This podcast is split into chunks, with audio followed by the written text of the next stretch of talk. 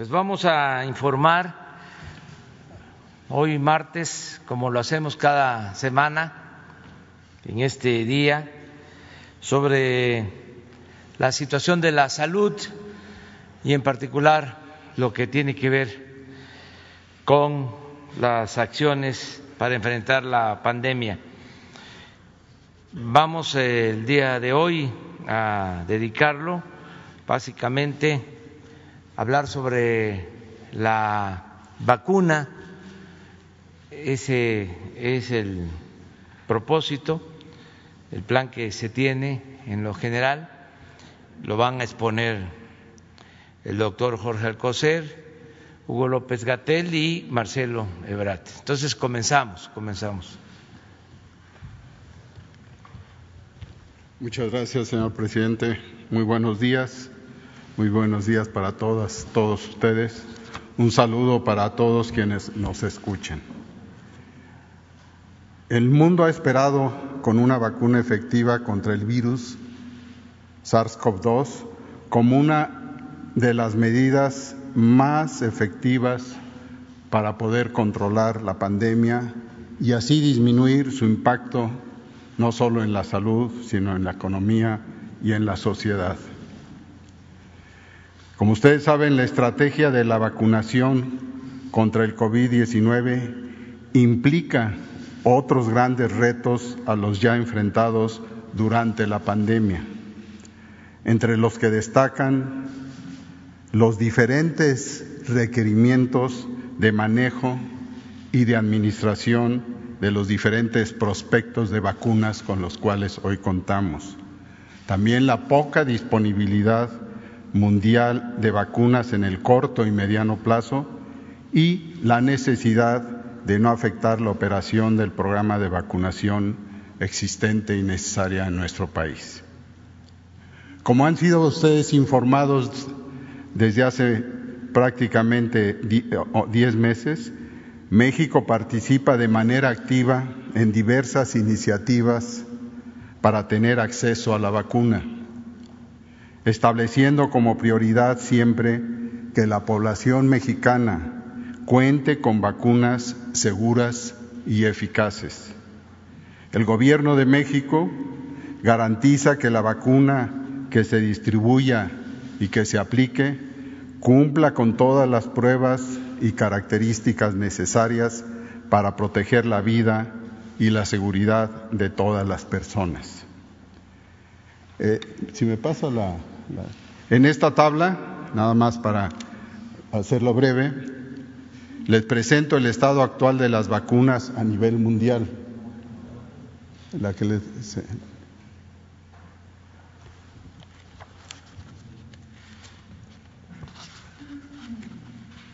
Bueno, si no, no es, no es indispensable. ¿sí? ¿Sí? No, no, no, no hay problema. Sí. En ella les presento que de un total de 51 candidatos de vacunas de, que están en evaluación clínica hoy en día, 163 más se encuentran en evaluación preclínica tenemos algo no, inédito, no sospechado hace 10 meses cuando apenas se anunció la primer posibilidad de ir conociendo una vacuna. De estas son 13 los candidatos en fase 3, aquí están señalados.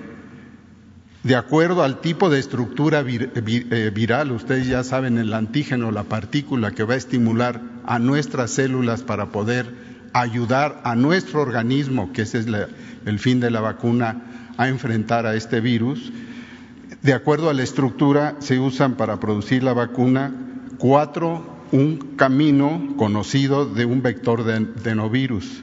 Otras cuatro utilizan el SARS-CoV-2 al cual inactivan, lo limitan en su, en su acción a través de formaldehído o de otras sustancias y dos, dos emplean subunidades proteicas de ese virus, toman algunas partículas, las más activas como antígeno, y ahí se produce el camino del producto llamado vacuna. Pero dos más, que son las más recientes, las más actuales en cuanto a tecnología, utilizan el RNA mensajero y lo acoplan en forma muy, muy este, eh, interesante a nanolípidos y con eso se logra una respuesta inmune.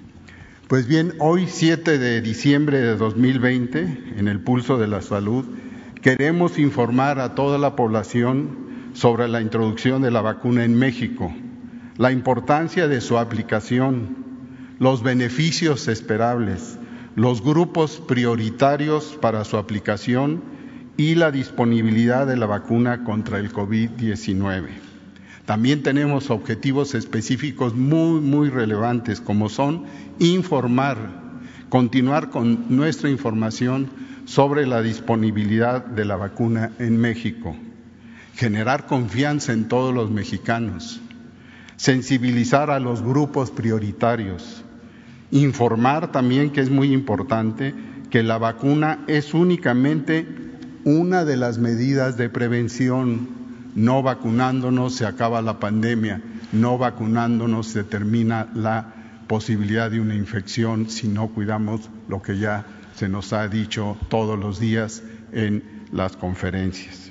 También informar al personal de salud quiénes serán las primeras personas en recibir la vacuna. Y finalmente, otro de los objetivos es informar a la población sobre los grupos prioritarios que recibirán la vacuna y las razones de la priorización.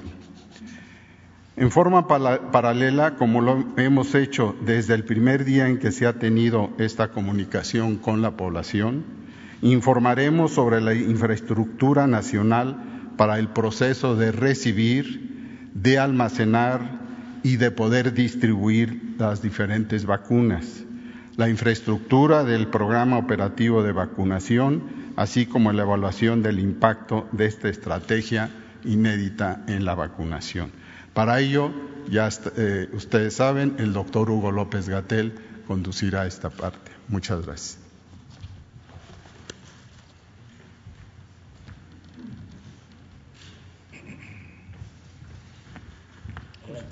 Permiso, presidente, muchas gracias. Maestro Alcocer, con mucho gusto presento esto. Canciller, muy buenos días. Eh, como comenta el doctor Alcocer, secretario de Salud, el programa de vacunación contra COVID requiere un fino ordenamiento que esté cimentado en la evidencia científica contemporánea y en seguir las mejores prácticas, tanto nacionales como internacionales, en prevención y control de enfermedades y también en diversos aspectos que tienen que ver con la ética, la igualdad social o los principios de igualdad social y de justicia en el acceso a los sistemas o servicios de salud, en este caso los recursos para la protección de la salud. Es por esto que desde hace más de dos meses y medio el secretario Alcocer estableció que el existente grupo técnico asesor de vacunación que fue a su vez configurado al inicio de la Administración para asesorar al Programa Nacional de Vacunación, se dedicara de manera prioritaria a monitorear las prácticas de diseño y de asesoría de diseño de mundo en materia de la vacunación contra COVID y también que se allegara de un conjunto de elementos de reflexión, insisto, científicos, técnicos, eh, para diseñar el mejor esquema de vacunación contra COVID en el caso de México. En este grupo participa un conjunto de profesionales de la salud, eh, mexicanas, mexicanos, y también participan eh, especialistas del extranjero, entre otros cuatro funcionarios o exfuncionarios de la Organización Panamericana de la Salud, que van desde un exdirector adjunto de la Organización Panamericana de la Salud, hasta personas que recientemente participan en el programa de vacunación de la región de las Américas. También tenemos el privilegio de que en el propio grupo participa quien hoy funge como presidente del Grupo Asesor Estratégico para Inmunización de la Organización Mundial de la Salud y es un científico mexicano ampliamente reconocido en el campo de la vacunología, el doctor Alejandro Rafael Cravioto Quintana. En este grupo se eh, reflexionó, como digo, no solamente sobre los aspectos biológicos o los aspectos tecnológicos que tienen que ver con la vacunación, sino también los elementos que tienen que ver con el correcto uso. En un contexto de amplia incertidumbre, como es habitualmente el que acompaña a las pandemias, se requiere tener la mejor capacidad de utilizar los recursos de la manera más justa. Participan también personas especialistas en derecho, personas especialistas en sociología y derechos humanos y también economistas de la salud del Instituto Nacional de Salud Pública que ayudaron a utilizar herramientas de modelación matemática para contemplar distintos escenarios de uso, sus implicaciones en la prevención, en el control de la epidemia, pero también en establecer los marcos referenciales de hasta dónde la vacuna puede contribuir en ese empeño. Como ya destaca el doctor Alcocer, es muy importante tener presente que la vacunación es todo un proceso, no se trata solamente de un producto. Y el hecho mismo de tener un producto que desde que empezó la epidemia buscamos todos en el planeta, nos permite tener nuevos horizontes de esperanza.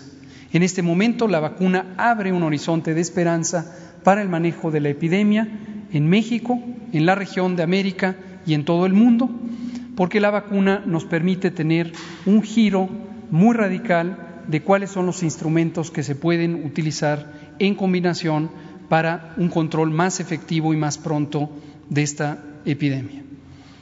No obstante, hay que tener conciencia de que la vacunación no es una acción de un día. Y no obstante, también hay que tener conciencia de que la vacunación tiene sus capacidades que se complementan con otras que seguirán siendo relevantes, como las medidas generales de la higiene pública, así como la capacidad de atender a personas enfermas durante el periodo, ojalá más corto que largo, en el que la epidemia permanecerá activa en el mundo activa posiblemente también en la región y en México hasta que vaya teniendo una remisión completa por acción de estas diversas medidas de control. Si me pueden pasar la presentación, vámonos directamente a la del plan de vacunación. Hoy vamos a compartir solamente el elemento central, porque nos interesa tener este mensaje de cómo las vacunas pueden hacer el cambio importante en la dinámica de esta epidemia. Otros detalles técnicos los iremos comentando ampliamente, son parte del programa de comunicación pública que ha señalado el doctor Alcocer, que es parte de esta misma estrategia, de esta misma política de vacunación y que se ampara en los principios de ética pública, de ética del ejercicio del poder público que el presidente López Obrador ha señalado desde el inicio de la administración. Transparencia, apertura, y, sobre todo, el involucramiento de la sociedad en una tarea que es de todos.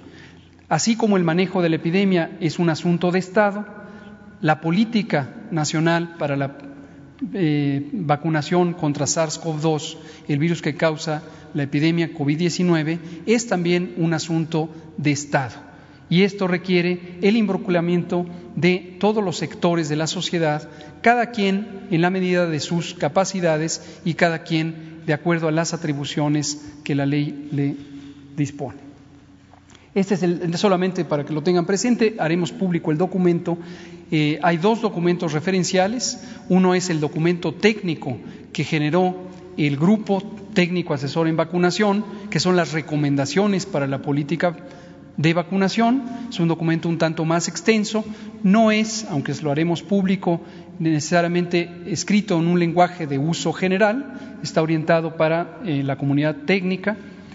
Y está el segundo documento, que, cuya portada acaba de aparecer, que es el propiamente de la política. En este grupo técnico asesor de vacunación eh, se consideró un tema importantísimo que todos los países del mundo enfrentamos y enfrentaremos durante algunos meses, que es el acceso. El acceso a un nuevo producto requiere tener la oportunidad de que el producto se fabrique, de que el producto tenga las competencias técnicas necesarias para ser resolutivo. Hemos señalado en varias ocasiones, tiene que ser un producto de calidad, seguro y eficaz. Y en su momento su uso correcto puede hacer que sea un producto efectivo, es decir, que en condiciones de uso real logre su propósito. Pero obviamente el producto de inicio es escaso y la necesidad es extensa. Todos los países del mundo enfrentamos la necesidad de tener vacunas contra el virus SARS-CoV-2 para prevenir y controlar COVID-19. Para que exista equidad en el acceso, desde el inicio del proceso también el presidente ordenó, y esto ha sido comentado previamente, que se ejercieran los eh, elementos de la diplomacia mexicana para poder posicionar cuál es la perspectiva del Gobierno de México. Y es una perspectiva de equidad, es una perspectiva de justicia distributiva para que no exista acaparamiento de los distintos recursos para la salud y en especial las vacunas. Y en su momento, con gran éxito, la Asamblea de las Naciones Unidas aprobó una resolución formulada por el Gobierno de México para que se establecieran los mecanismos necesarios para un acceso equitativo. En parte, emparados en esto, surgió la plataforma COVAX, que se ha comentado aquí ampliamente, sobre el acceso de los distintos productos en un mecanismo regulado que permita a los países ir adquiriendo el producto en condiciones favorables de acuerdo a sus economías, pero también en los tiempos más convenientes desde el punto de vista del interés general, global, para tener el mejor manejo global de la epidemia. Vemos que aquí también la producción de inicio puede ser limitada, pero si los países colaboramos unos con otros y además tenemos planes estructurados, podemos aprovechar esa producción limitada en una forma estratégica que nos permita ir alcanzando objetivos claros de control y prevención. Las prioridades nacionales dependen mucho de la configuración de cada país, de cada sociedad, y en todo momento tenemos que tener claro que no es exportable. No basta con imitar lo que hace otro país y suponer que eso es aplicable al nuestro. Cada país tiene sus propias realidades. Por ejemplo, en México tenemos las realidades de eh, desigualdad social y económicas ampliamente conocidas y que en este gobierno hemos hecho especial énfasis en la importancia que tienen en el, problema de eh, acceso al bienestar social en este caso también durante la pandemia, como uno de los elementos a mantener siempre en constante atención. La infraestructura nacional, eh, tanto física como operativa, también es muy importante porque las eh, capacidades de uso de la vacuna están ligadas también a esa infraestructura. Por eso también aspiramos a aprovechar durante el proceso de vacunación para COVID para seguir impulsando eh, el cerrar brechas, el eh, solventar rezagos que nuestro Programa Nacional de Vacunación desafortunadamente acumuló a lo largo de varios años. Y esto también lo hemos hecho público para que exista una conciencia sobre la importancia de la vacunación, el programa que en otros tiempos fue modelo, el Programa Nacional de Vacunación de México, pero que a lo largo de ya varios años al menos 15, ha tenido un deterioro importante y que hoy es de interés público, es de interés del Gobierno lograr recuperar el liderazgo técnico y las capacidades físicas para poder utilizar el mejor esquema de vacunación. La siguiente, por favor. Como ya señala el doctor Alcocer, existen múltiples vacunas, cerca de 200 vacunas candidatas en el mundo y de ellas hay 12 que están en las fases más avanzadas de investigación clínica, las fases de investigación 3. Eh, y estas son plataformas novedosas, no las repetiré, ya lo ha señalado el doctor Alcocer, sobre las distintas tecnologías y las implicaciones que tienen para su manejo de logística y de conservación y de uso. El doctor Alcocer ha firmado varios eh, convenios y ya algunos de los contratos tanto el que corresponde a la plataforma COVAX, que nos abrirá un campo, un campo amplio de posibles candidatos a vacuna, como algunos específicos, en concreto el que se firmó con la compañía AstraZeneca aliada con la Universidad de Oxford, para adquirir 77 millones de dosis. El que ya se firmó también, justo es la fotografía corresponde a ese momento, con la empresa Pfizer para adquirir la vacuna que produce Pfizer BioNTech, una alianza eh, estadounidense-alemana, y adquirir 34.4 millones de dosis y estamos próximos a que el doctor firme el contrato con la empresa china CanSino también para adquirir más de 30 millones de dosis. La siguiente. La priorización. La priorización juega un papel crucial.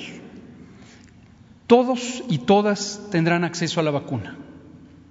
Lo reitero, todos y todas tendrán acceso a la vacuna.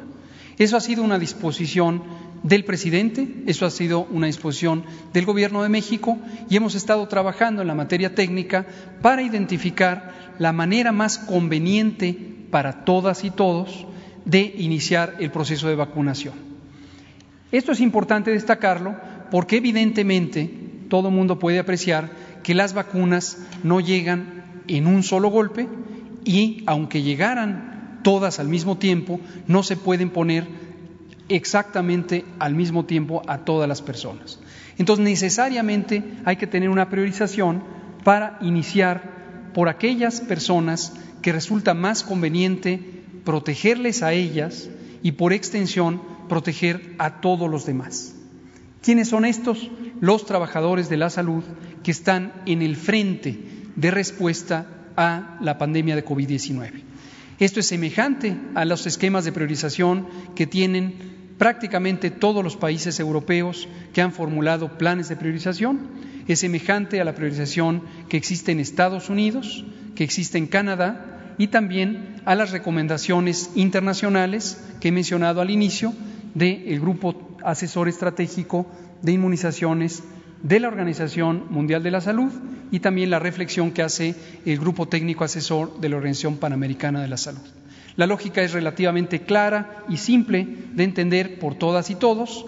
Si hay un grupo humano de profesionales que están respondiendo a la pandemia de COVID, es muy importante que ellas y ellos estén protegidos para poder realizar su trabajo con la mayor confianza posible, pero además para que no tengamos falta de estos profesionales, hombres y mujeres, que hoy nos protegen de manera directa. De inicio son el personal clínico, el personal que está directamente atendiendo pacientes y posteriormente por extensión el conjunto de los profesionales de la salud. Enseguida tenemos una priorización que depende del riesgo. El riesgo es la probabilidad de tener la enfermedad, tener la enfermedad grave y también la probabilidad desafortunada de tener una complicación grave o incluso un desenlace fatal. Este riesgo está determinado por múltiples razones.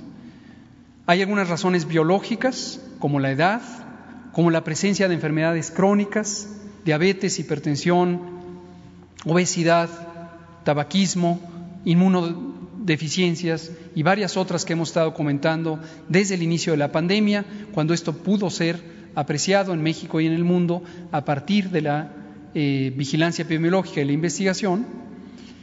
Y también hay condiciones sociales. Y las condiciones sociales también son importantes, porque no todo el mundo tiene el mismo riesgo de infectarse, el mismo riesgo de enfermar, pero tampoco el mismo riesgo de complicarse y la misma capacidad de resolver su problema de salud cuando tiene diferencias sociales importantes. Pero reitero, para que no haya confusión alguna, la disposición es que todos y todas tendrán acceso a la vacuna. La priorización que se ve en la pantalla es la priorización más evidente y clara y directa, que es la que corresponde a la edad y se ha determinado que se separará a las personas por decenios de edad. 80 y más, 70 79, 60 69, etcétera, etcétera, y llegamos al punto de población de menor de 40 años. Y aquí quiero especificar la importancia de cómo los ensayos clínicos de la fase 3 van dando conocimiento, van dando luz sobre la utilidad de la vacuna y su seguridad, pero también establecen las condiciones de uso. En todo el mundo, las autorizaciones sanitarias de uso y los registros sanitarios permanentes en su momento dependen de que exista evidencia de que pueden ser usados en distintas subpoblaciones para las que la ética establece protecciones especiales. Unos son menores de edad y otros son ciertas poblaciones que pueden tener condiciones de vulnerabilidad, por ejemplo, las mujeres embarazadas. Hasta el momento ninguno de los ensayos clínicos que están en curso, incluidos aquellos que fueron culminados y utilizados como evidencia para la solicitud de autorizaciones de uso, incluyó a poblaciones menores y tampoco a mujeres embarazadas. Insisto, esto es un precepto ético históricamente establecido en la investigación de salud y también en el manejo de las condiciones de salud, tanto clínicas como de salud pública. En su momento, lo que se espera es que seguirá apareciendo evidencia científica que permita ampliar las indicaciones de uso para las poblaciones que pueden tener estas particularidades. La buena noticia, desde luego, es que, contrario a lo que se pensaba al inicio de la epidemia y a diferencia de la influenza, las mujeres embarazadas no tienen un riesgo particularmente alto de tener complicaciones por COVID-19 o la enfermedad misma. No tienen, a diferencia de lo que se pensaba al inicio de la epidemia y de lo que sí ocurre con la influenza.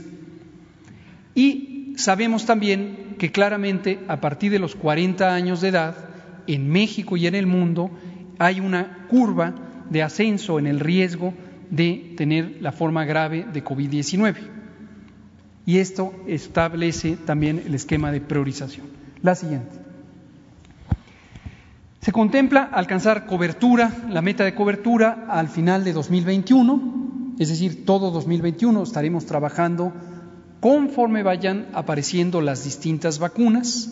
Ya se ha destacado, existen 12 en el proceso de investigación clínica. En el momento México tiene contratos o convenios firmados con tres, pero aparecerán otras. Y conforme aparezcan otras, aparecerán oportunidades para diversificar el tipo de vacuna, pero también para ampliar la capacidad de adquisición de vacuna por parte de México, por parte del mundo. Se ha firmado, por cierto, ya también, el doctor Alcocer acaba de firmar un convenio hasta el momento no vinculante para eh, tener un acceso a las vacunas de la empresa farmacéutica Janssen, del grupo Johnson Johnson, que realiza ya investigación fase 3 en México y a partir de la semana previa inició su ensayo clínico en seis unidades eh, en distintos puntos del país. Y esto nos pone como uno de los nueve países que están participando en el ensayo clínico de Janssen y nos da un acceso potencial preferente respecto a países que no participan en el ensayo clínico. También esto fue una materia de oportunidad y entonces seguiremos ampliando la opción de tener otras vacunas. Como se ve en el diagrama, tenemos varias etapas claramente identificadas. La primera, a la que me referiré enseguida con cierto detalle, es la etapa 1, desde diciembre de 2020 y hasta febrero de 2021 y posteriormente las etapas 2, 3, 4 y 5, en donde se irán ubicando los grupos de priorización y se irá administrando la vacuna. La siguiente. La etapa 1, que es la que hoy queremos comentar de manera específica, porque es el arranque. Aquí va a arrancar la vacunación. Se contempla que a lo largo de los próximos muy pocos días, concretamente el 10 de eh, diciembre, en dos días, la eh, Agencia de Fármacos y, Alimentos de Estados Unidos, FDA, conocida por sus siglas en inglés, que es la Agencia de Regulación Sanitaria, tendrá una audiencia pública de su grupo asesor de vacunación, será pública la, eh, reflexión y procederá a anunciar su eh, disposición respecto a la solicitud de autorización de uso en emergencia de la vacuna de Pfizer. 24 horas después, esto mismo ocurrirá con la Agencia de Protección contra Riesgos Sanitarios de México, la COFEPRIS, que también tiene como buena agencia de protección un grupo que se llama el Comité de Moléculas Nuevas, conformado por especialistas de varias disciplinas y de alta competencia, que también entrará en el proceso de reflexión. Revisaremos el expediente eh, de FDA. Hemos mantenido a lo largo de varias eh, semanas un seguimiento estrecho de lo que está haciendo FDA y existen convenios de eh, colaboración y con base en esto tendremos nuestro proceso expedito de eh, reflexión para la autorización sanitaria. Esto es importantísimo y lo destaco. Cada país depende de su agencia de regulación sanitaria y cada país es soberano, pero existen referentes internacionales reconocidos por la Organización Mundial de la Salud de las llamadas agencias sanitarias de alto desempeño. Indudablemente hay dos que destacan en el mundo y son la FDA de Estados Unidos y la Agencia Europea de Medicamentos y sus dictámenes no son obligatorios de adopción en el resto de los países del mundo, pero sí son referentes técnicos muy importantes que nos permiten tener un procesamiento más expedito de las reflexiones en nuestra Agencia de Protección contra Riesgos Sanitarios, COFEPRIS, la Comisión Federal. Y una vez que se obtenga eso, tendremos ya identificado claramente el momento de llegada de las vacunas.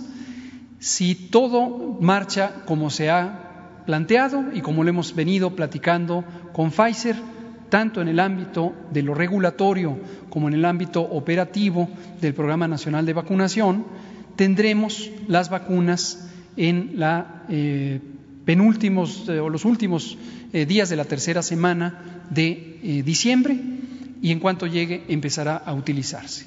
Por eso hemos diseñado el operativo específico de la etapa 1 con la ayuda de las Fuerzas Armadas, nuestro agradecimiento a la Secretaría de la Defensa Nacional, a la Secretaría de Marina, y hemos dispuesto que el primer embarque, que potencialmente sería de 250 mil dosis, lo utilizaríamos en el primer segmento del grupo de prioridad 1, es decir, en el personal de salud, primeros respondedores en la epidemia de COVID, para tener un ambiente más controlado, un ambiente mejor regulado, no solamente en materia de seguridad del propio producto, de las vacunas, sino también en la logística de operación para esta vacuna, por sus características, entonces lo haríamos directamente con la participación de las Fuerzas Armadas y hemos dispuesto dos sitios iniciales de aplicación.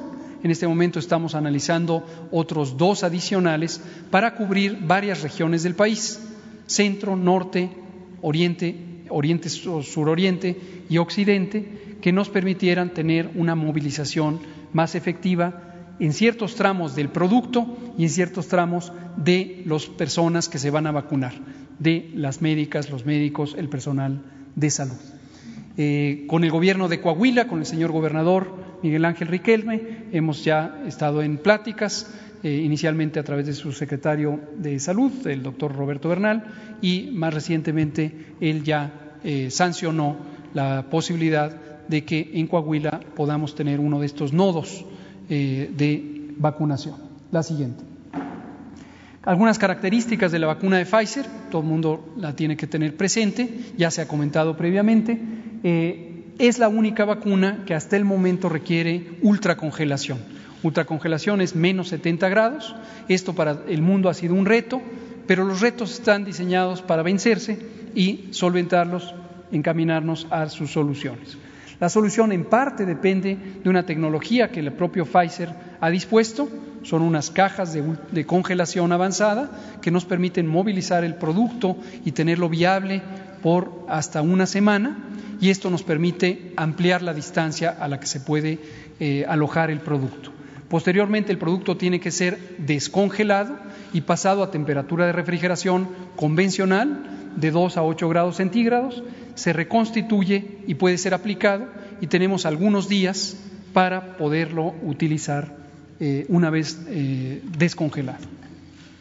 Ahí está, 125 mil esquemas que se aplicarían entre eh, diciembre del 2020 y hasta el inicio de 2021 prácticamente la llegada del producto es al final del año, por lo tanto es obvio que inmediatamente sigue el mes de enero. Aquí comento también para que haya claridad, las vacunas disponibles serán muchas más, las ya contratadas con Pfizer son 34 millones 400 mil y se requieren dos dosis de este producto. Este producto debe ser administrado la segunda dosis a los 21 días, por lo tanto es imprescindible que el producto esté garantizado que estará en el punto de aplicación dentro de los siguientes 21 días. El embarque original de 250 para una mayor seguridad de que se cumpla el esquema, lo separamos en dos y por eso estamos hablando de 125 mil esquemas. Sin embargo, en eh, la buena relación que existe con Pfizer y las disposiciones del contrato, ya tenemos la posibilidad de que tengamos embarques subsecuentes conforme se vayan necesitando para ir ampliando rápidamente la cobertura con este producto. La siguiente, y casi para terminar, el modelo de las unidades de vacunación es importante, el diagrama es eh, relativamente simple, solo para eh, una visualización general, pero ha sido cuidadosamente estudiado, eh, no solamente desde el punto de vista de las operaciones convencionales del programa de vacunación que tiene el sector salud bajo su tutela, sino en este caso adicionadas con la visión de logística de las Fuerzas Armadas. Y esto es sumamente importante porque es una logística muy peculiar. Por ser una de las vacunas más innovadoras, no solamente contra COVID, sino contra cualquier otra enfermedad, es la primera vez que eh, se utilizarán vacunas de RNA mensajero, se requiere esta ultracongelación y todas las características de logística han sido cuidadosamente analizadas para garantizar la integridad, la seguridad y la buena disposición del producto. La siguiente.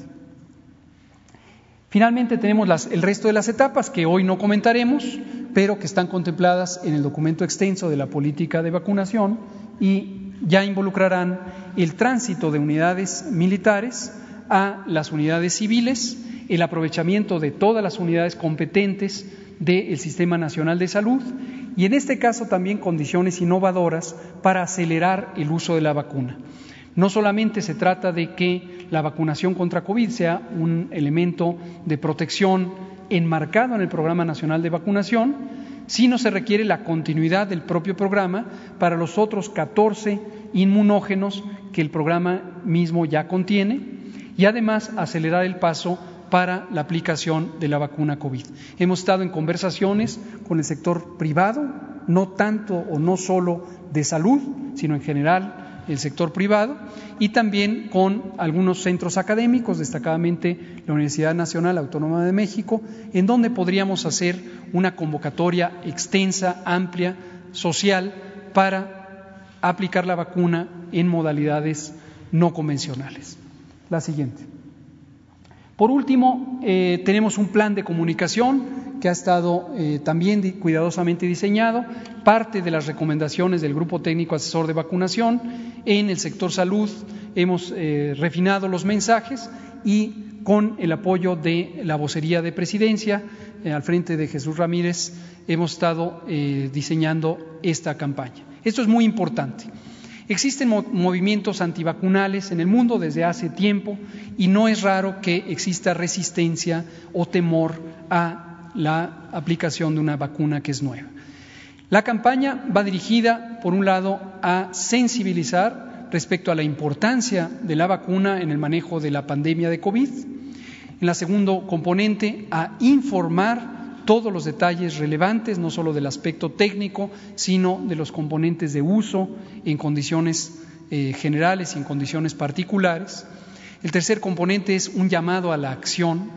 Todas y todos podemos ser partícipes de este esfuerzo de vacunación y podemos difundir información veraz que nos ayude a protegernos unos a otros. Y finalmente, el componente 4 es un componente de sostenimiento para que a lo largo de la eh, campaña, como ya señalaba el doctor Alcocer, y en concierto con el elemento crucial de manejo de información transparente y abierto de la pandemia, seguiremos informando sobre el progreso del programa de vacunación sobre nuevas adquisiciones de vacunas, sobre diversificación del portafolio de vacunas y en general de cómo la vacuna va impactando positivamente en el control de la epidemia. Este es en síntesis el planteamiento, hoy presentamos públicamente el planteamiento de la Política Nacional de Vacunación contra COVID, que es la política del Gobierno de México. Señor presidente.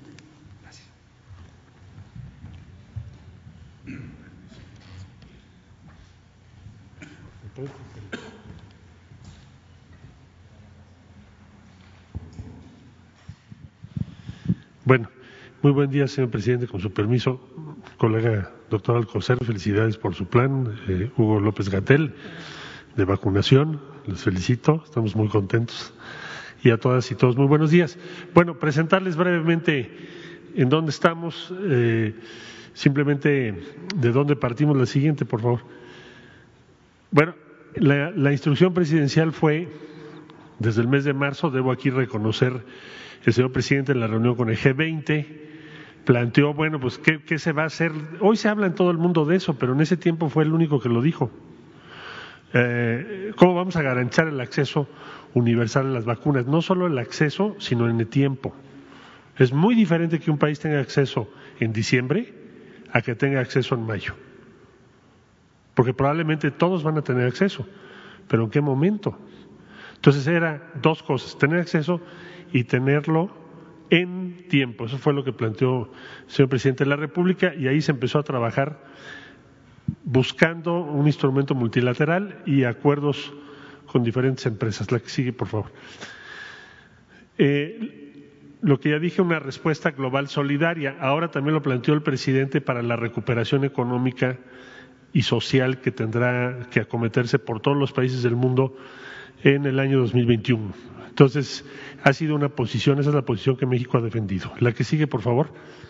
Muchas, muchas gracias. La primera, el primer avance importante que se logró, y aquí les pongo algunos recordatorios, es la Alianza Internacional para las Vacunas, eh, desde luego con la participación de la Organización Mundial de la Salud, la CEPI, que es eh, un acelerador global de herramientas contra el COVID-19, en pocas palabras, acelerar las vacunas y una iniciativa global para adquirir y distribuir al menos dos mil millones de vacunas para finales de 2021, es decir, a lo largo de todo el año.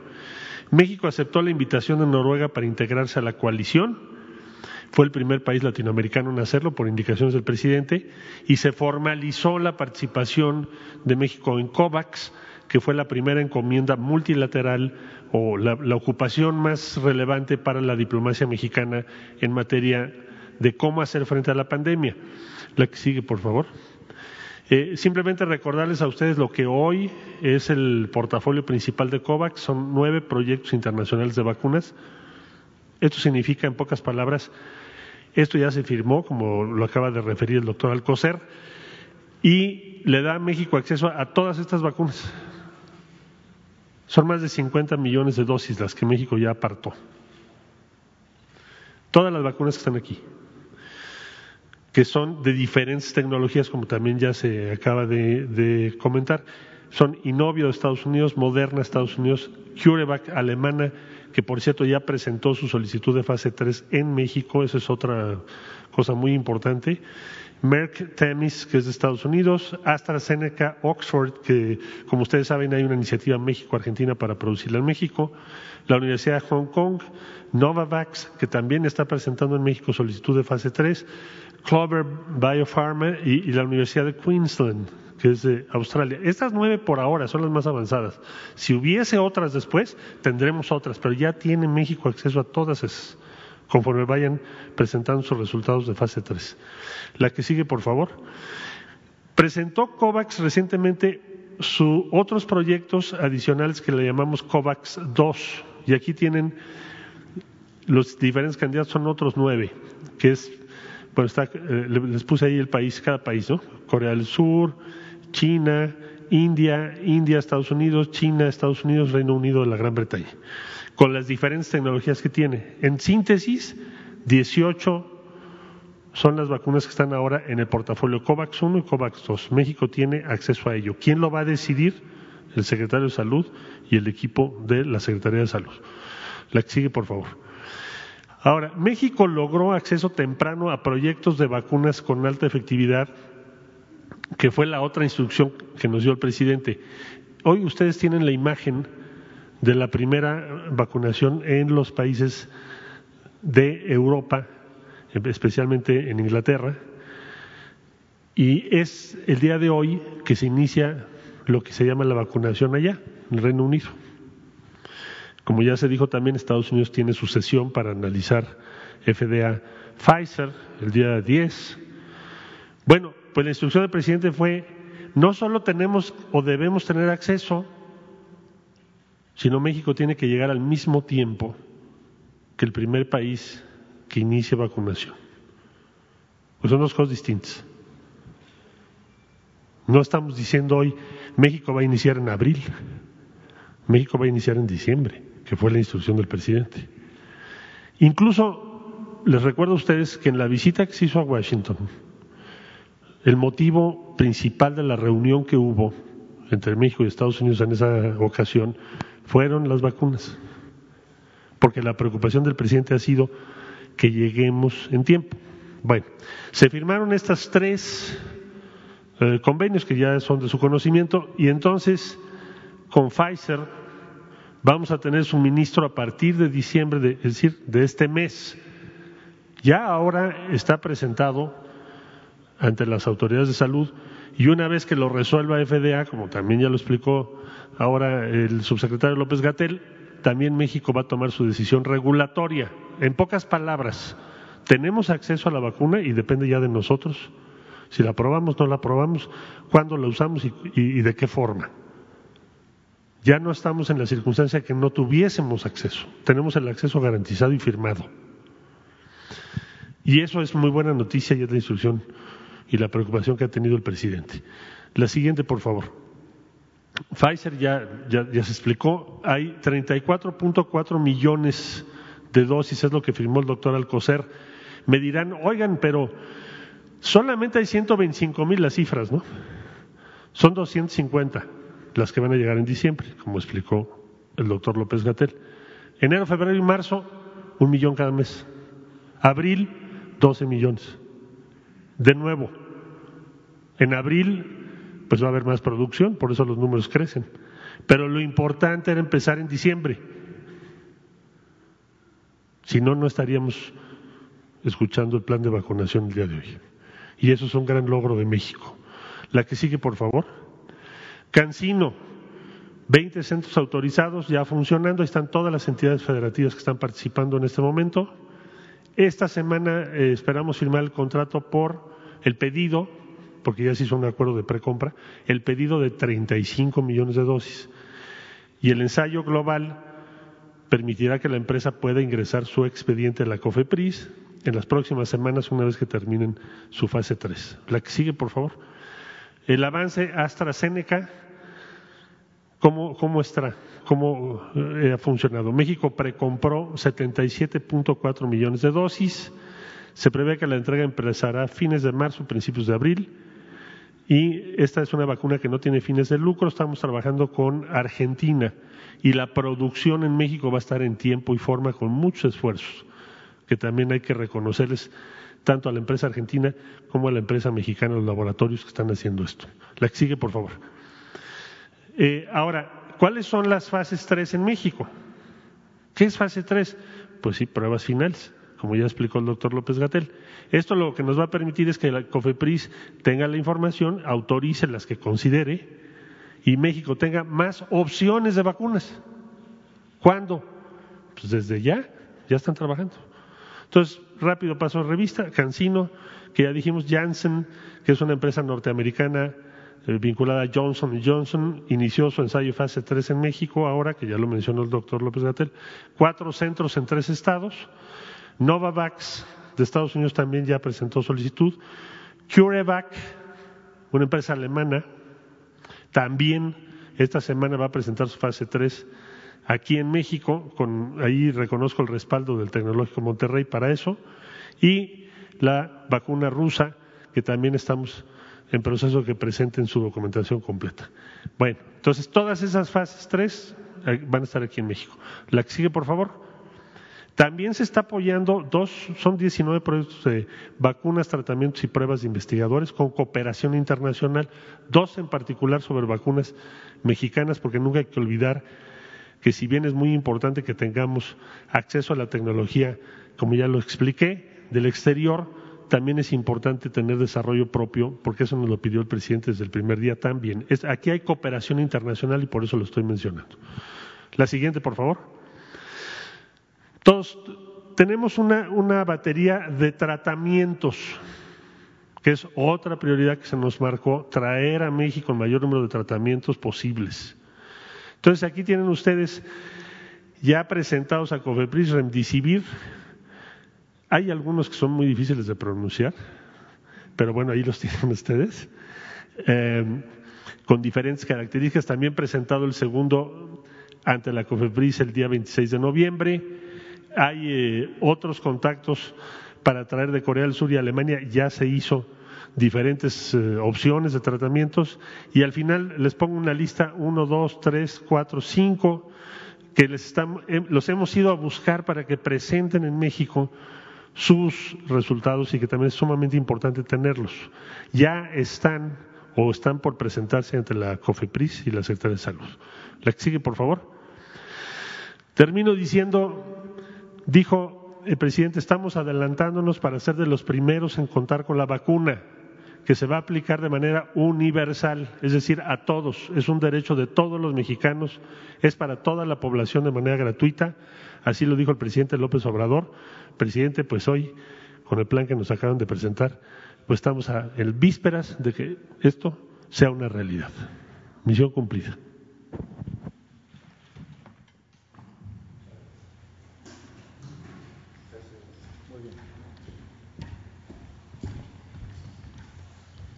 Bueno, pues este es el motivo de la exposición, todo relacionado con la vacuna, eh, todo el procedimiento que se ha seguido para eh, que se tenga, como aquí se ha dicho, eh, ya desde este mes la vacuna y se empiece a llevar a cabo la campaña de vacunación en todo el país. Abrimos.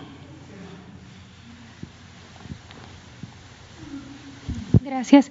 Buenos días, eh, presidente Shaila Rosagel, eh, corresponsal del Grupo Gili, el imparcial de Sonora, la crónica de Mexicali, frontera de Tijuana. Eh, bueno, mi pregunta es sobre el tema, preguntarles cuándo estiman que podría vacunarse la totalidad de la población en México. Es decir, se habla ahí de al menos de un 75%, si, si se contempla que será para el 100% de la población esta, esta vacuna y si será en, en esta fecha que pusieron ahí del primer trimestre de 2022, cuando se llegaría a la totalidad de la población o, cuál es el estimado. Y también preguntarles em, si por cada estado, o sea, si va a ser la totalidad de las personas por grupo de edad de cada entidad, como se irán vacunando. Es decir, eh, irán pasando por cada grupo de edad y serán todas las personas por cada estado de, esa, de ese grupo. Bueno, em, primero es em, la vacuna se va a aplicar de manera universal, es decir, a todos. Es un derecho de todos los mexicanos.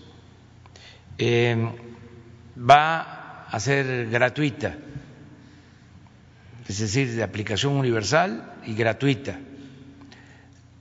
Como ya se mencionó, se va a priorizar, se va a dar preferencia a eh, médicos, enfermeras, a los que están atendiendo enfermos COVID y a las personas mayores. Esto también incluye a quienes tienen enfermedades crónicas. Ese es el plan eh, que aquí se ha presentado. Van a seguir informando este, el doctor Alcocer, el doctor Hugo López Gatel, sobre los eh, pormenores de la aplicación de la vacuna. Eh, desde luego es para todo el país,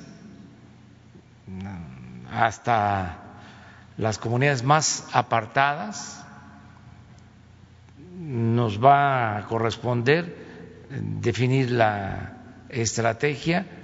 Ahora, por ser eh, una vacuna que requiere de bajas temperaturas y por este, ser el primer envío, se está pensando en muy pocos centros para la vacunación, pero eh, en la medida de que se vaya llevando a cabo este programa, se va a ampliar y se va a ir a vacunar a todas partes. Ese es el propósito. Em, estamos eh, eh, pensando que se va a contar con todas las dosis y que lo vamos a lograr este año que viene, o sea, el que todos estemos vacunados. Em, no tenemos problemas financieros, esto es muy importante, porque podríamos estar hablando de dosis millonarias, de vacunas, pero la pregunta es, ¿y cómo se va a financiar? Pues es informarle a la gente que ya tenemos los fondos para ese propósito. Ya se eh, tienen disponibles para iniciar 20 mil millones de pesos. Eso fue lo que Hacienda reservó para el mes de diciembre. Sin embargo, me gustaría que el doctor Alcocer les explicara más sobre esto, sobre cuántas dosis, este, cómo está eh, la compra de las vacunas, cuánto dinero hay disponible y este, de qué manera vamos a ir eh, llevando a cabo todo este programa. Muchas gracias, señor presidente. Si en efecto esto es toda una estrategia progresiva, no podemos dar precisamente debido a la todavía la falta de conocimiento, ya no es incertidumbre, sino falta de conocimiento en los detalles del tipo de vacunas eh, que se van a requerir y que van a estar, eh, como ya dijo el señor presidente, empezamos con el reto mayor de tener eh, el producto que es muy, muy alentador, el del laboratorio Pfizer, pero que requiere un cuidado no máximo de cinco días, seis días de haberse descongelado progresivamente para ser utilizado.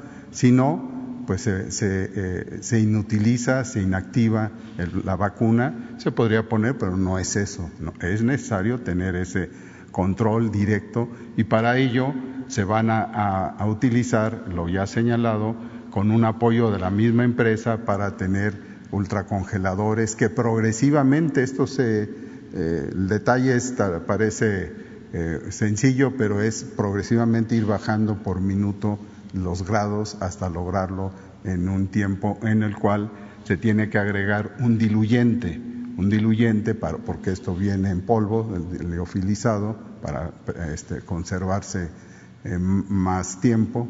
Y, todo esto hace que se empiece por los lugares donde se tiene acceso y en cierta forma llevar eh, la, la, vacuna, no llevar la vacuna hacia los lugares, sino acercar a los usuarios, a los que lo van a recibir, a la vacuna. Esa es una situación también inédita, puesto que ustedes saben que aquí en México las campañas de vacunación, que son muy exitosas en, en, en, para los niños, pues está, es al revés.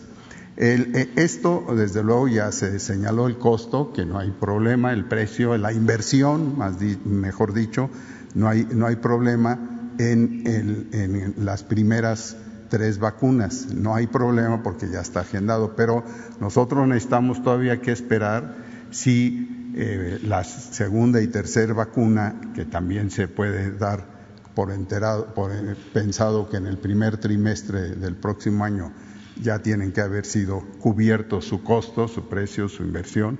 Esto, desde luego, está ya garantizado y progresivamente en el curso del año también esto nos requiere eh, tenerlo ya preparado de acuerdo a lo que se va a tener que ir agregando.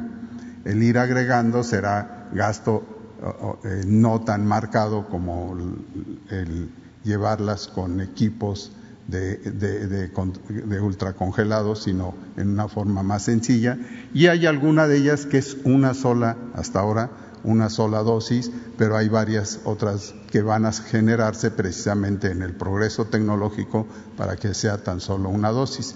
Lo de las, las dos dosis requiere, por ejemplo, en la primera etapa, en lo que ya explicó el doctor Hugo López Gatel, que tenemos que asegurar que aquel vacunado tenga que regresar o le tengamos que llamar y mantener en comunicación lo que estamos haciendo desde aquí siempre para poderlo tener asegurado que se le vuelva a poner la vacuna.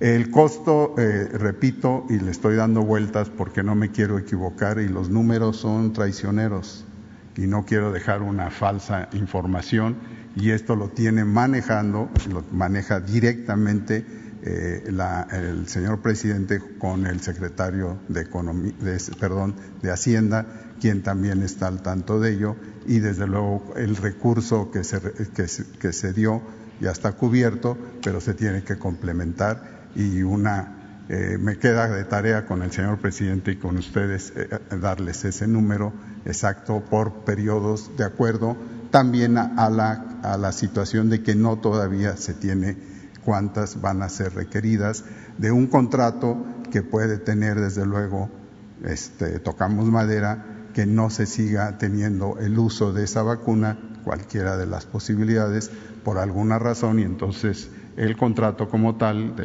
este, ahí sí le sé, este, se tiene que firmar ante esas posibilidades, esas circunstancias, y pues tendremos que manejar el presupuesto eh, para cada una de las situaciones que van a ser diferentes y, e inéditas para esta situación. Muchas gracias. Una segunda pregunta. Presidente, el secretario de Salud de Baja California informó que hay escasez de medicamentos para sedar a las personas que requieren ser intubadas eh, a causa del COVID.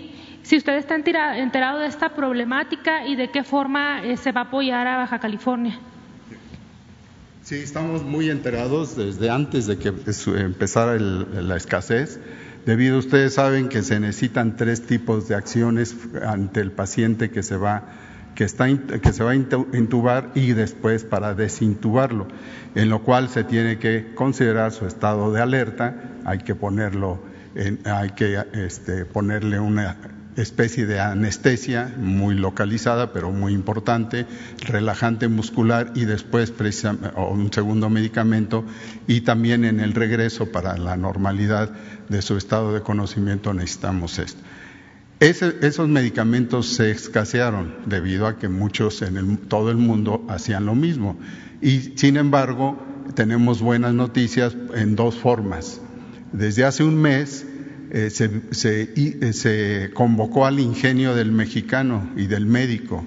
Y de hecho era necesario ver qué otros medicamentos que usan los anestesistas, por cierto, eran equivalentes o eh, sustitutos precisamente de estas tres acciones en, la, sedación, en la contractura muscular, y se logró que tengamos esa posibilidad, con eso se está eh, eh, se está atendiendo esa parte. Pero la segunda parte importante y el mensaje es que sí se encontraron ahora un lugar en, el extranjero y también en, la Ciudad de México de laboratorios que lo tienen y esto es cuestión de días para poderlo ya tener, pero les, tenemos que seguir en ese camino porque se utiliza mucho tres, cuatro o cinco ampolletas al día se, tiene que estar tratando para un paciente en cierta forma, porque hay que mantener cierto nivel de sedación y cierto nivel de, contractura muscular o de acción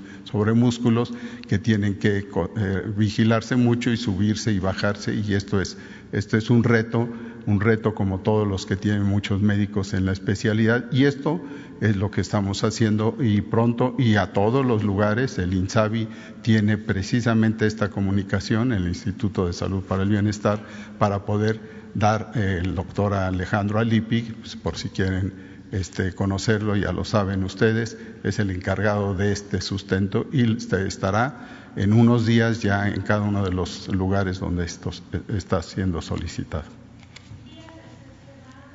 En esta semana empieza. Sí.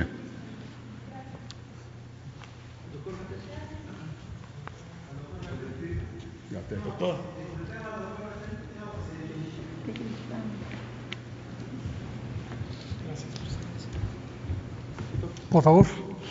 A ver usted qué Buen día, eh, doctor Carlos Domínguez de Nación 14. ¿Qué pasa, eh, doctor, con las personas a las que ya les dio COVID? Muchas veces dicen, ya me dio, ya no la necesito. ¿Qué, ¿Cuál es la recomendación ahora que ya va a estar la vacuna?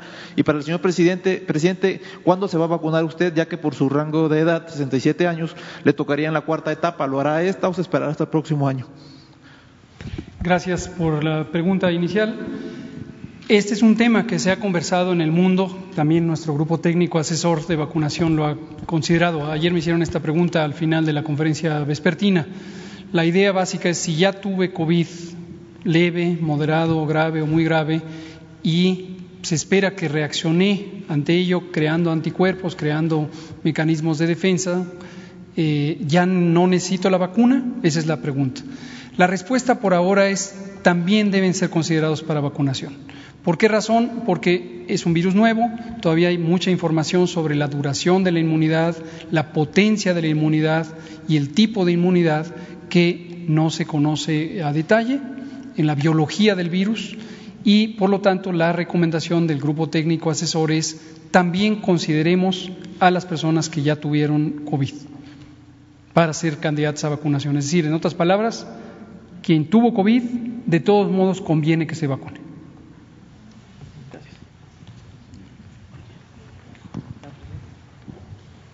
Sí, yo voy a, este, a esperar a que me corresponda, que me toque, sí, a la cuarta etapa, como está programado.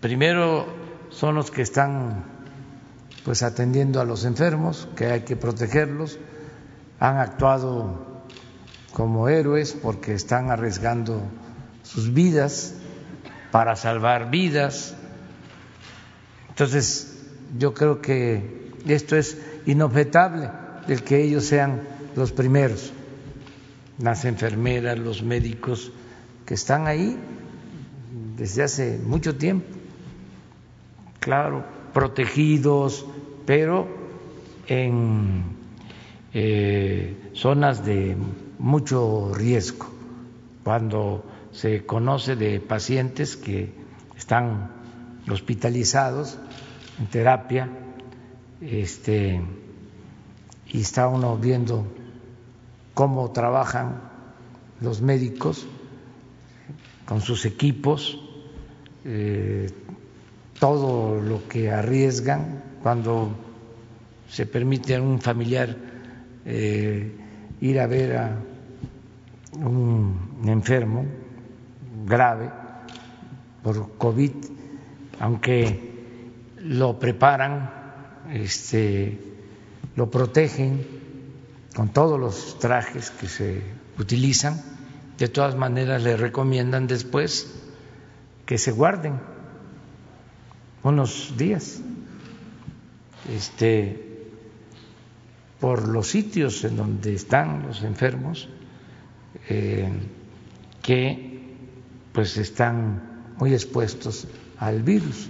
Entonces, no hay duda de que ellos tienen que ser los primeros en ser protegidos. Y luego los adultos mayores, también no creo que en eso haya inconvenientes, tenemos que cuidar a la gente mayor, este, está demostrado que son más vulnerables y si a esto se agrega de que hay enfermos crónicos, pues también esa debe ser la prioridad. Yo coincido con lo que definió el equipo médico eh, de especialistas sobre las prioridades en la aplicación de la vacuna.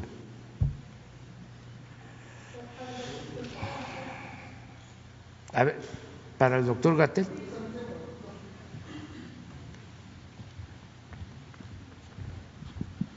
Buenos días. Mi nombre es Héctor Tlatempa, de Puntos Suspensivos Radio, Puntos Suspensivos Comunicación. Una pregunta para el doctor este, eh, Hugo López Gatel y también para, para este, el secretario del Servicio Exterior. Doctor Hugo López Gatel, este, ¿qué posibilidad se tiene de implementar las pruebas aquí para los compañeros este, reporteros, periodistas que venimos frecuentemente a las mañaneras? Si se podrían hacer ya eh, pruebas para nosotros que estamos constantemente y qué posibilidad hay si eh, se está implementando en la Ciudad de México este sistema de QR en, los restaurantes, si se ha pensado implementarlo incluso aquí también para ver que haya un mayor control entre nosotros, mayores cuidados, mayor responsabilidad con respecto a eso. Y este y ah, de una vez al secretario que también tiene que ver este servicio exterior Hace unas semanas se hablaba también aquí de un plan estratégico para los hermanos migrantes que vienen aquí al país a ver a sus familiares en esta temporada navideña y de fin de año. Si ese plan estratégico ya está, listo, si nos pudieran hablar en qué consiste y eh, qué posibilidades van a tener, este, o qué son los cuidados que deben de tener los hermanos este, migrantes que van a venir aquí al país. Gracias. Y si me permite una para el presidente Con gusto le respondo la primera. Eh, es más una gestión que una pregunta de interés público, pero me parece de todos modos relevante atenderla. Sobre el QR. Este mecanismo, para quienes están fuera de la Ciudad de México o no lo conocen, lo platicamos. Quienes están en la Ciudad de México también vale la pena que lo conozcan dispuso la, nuestra jefa de gobierno, la doctora Claudia Sheinbaum, que en los centros de servicios comerciales diversos eh, que son de acceso al público se dispusiera una imagen de un código QR. Esto es un código electrónico que se puede leer con el teléfono celular, con cierta eh, aplicación y lleva a una página de Internet del Gobierno de la Ciudad de México en el que uno registra su número telefónico al momento de ingresar. ¿Para qué es esto? Para que a través de la señal que produce el propio aparato telefónico, una señal de georreferenciación y también una señal de Bluetooth que producen los aparatos electrónicos cuando los tienen activados, se pueda reconocer la proximidad entre personas que acudieron al mismo sitio. Si la proximidad de las personas es suficientemente corta, estrecha, es posible que esas personas pudieran ser una, la persona contagiante, la otra, la persona que se puede contagiar, la persona susceptible. Y esto lo que facilita es lo que en epidemiología le llamamos el estudio de casos y contactos, que precisamente hemos comentado que lo venimos haciendo desde el inicio del manejo de la epidemia, incluso antes del primer caso. Desde enero lo hacemos en todo el país. Es un mecanismo de facilitar ese eh, estudio de casos y contactos. En un momento dado, si una de las personas que acudió al lugar resulta detectada como positiva al virus SARS-CoV-2, entonces se puede avisar en una manera confidencial a las personas que registraron su número telefónico. Aquí debe quedar muy claro que la información privada está a buen resguardo porque solo es una transacción electrónica en donde un robot le manda una señal a quien registró su número telefónico y le dice, usted posiblemente estuvo en contacto con alguien que tuvo COVID. Repórtese a este número, etcétera, y se le dan instrucciones. El mecanismo lo pensamos también en el gobierno federal desde abril. ¿Por qué razón no lo implementamos? Porque diversas eh, realidades de la operatividad lo que requieren es un tramo de control más corto, concretamente un gobierno local. Y la Ciudad de México, el gobierno de la Ciudad de México fue el primero en adoptar este tipo de tecnología, en este caso lo hizo a través de una aplicación que el propio gobierno de la Ciudad de México estableció, pero habíamos desarrollado en una aplicación móvil COVID-19 MX que sigue vigente un módulo para ese propósito pero, se requiere el entusiasmo de gobiernos locales que estén en capacidad de utilizarlo y utilizarlo bien, incluida la confidencialidad. Aquí se podría implementar, posiblemente sí, eh, con el auxilio del Gobierno de la Ciudad de México y con todo gusto, dada la estrechísima cooperación y amistad que tenemos con la doctora Sheinbaum, podemos hablar con ella a ver si podemos implantarlo aquí. Respecto a pruebas, aprovecho para comentar un tema de interés público. Hemos hablado extensamente y detalladamente sobre el tema de pruebas desde el punto de vista técnico y sigue habiendo mucha confusión. La confusión estriba, y aunque me parece una inquietud totalmente legítima, quiero dejarlo en claro, háganme la prueba para ver si no tengo el COVID.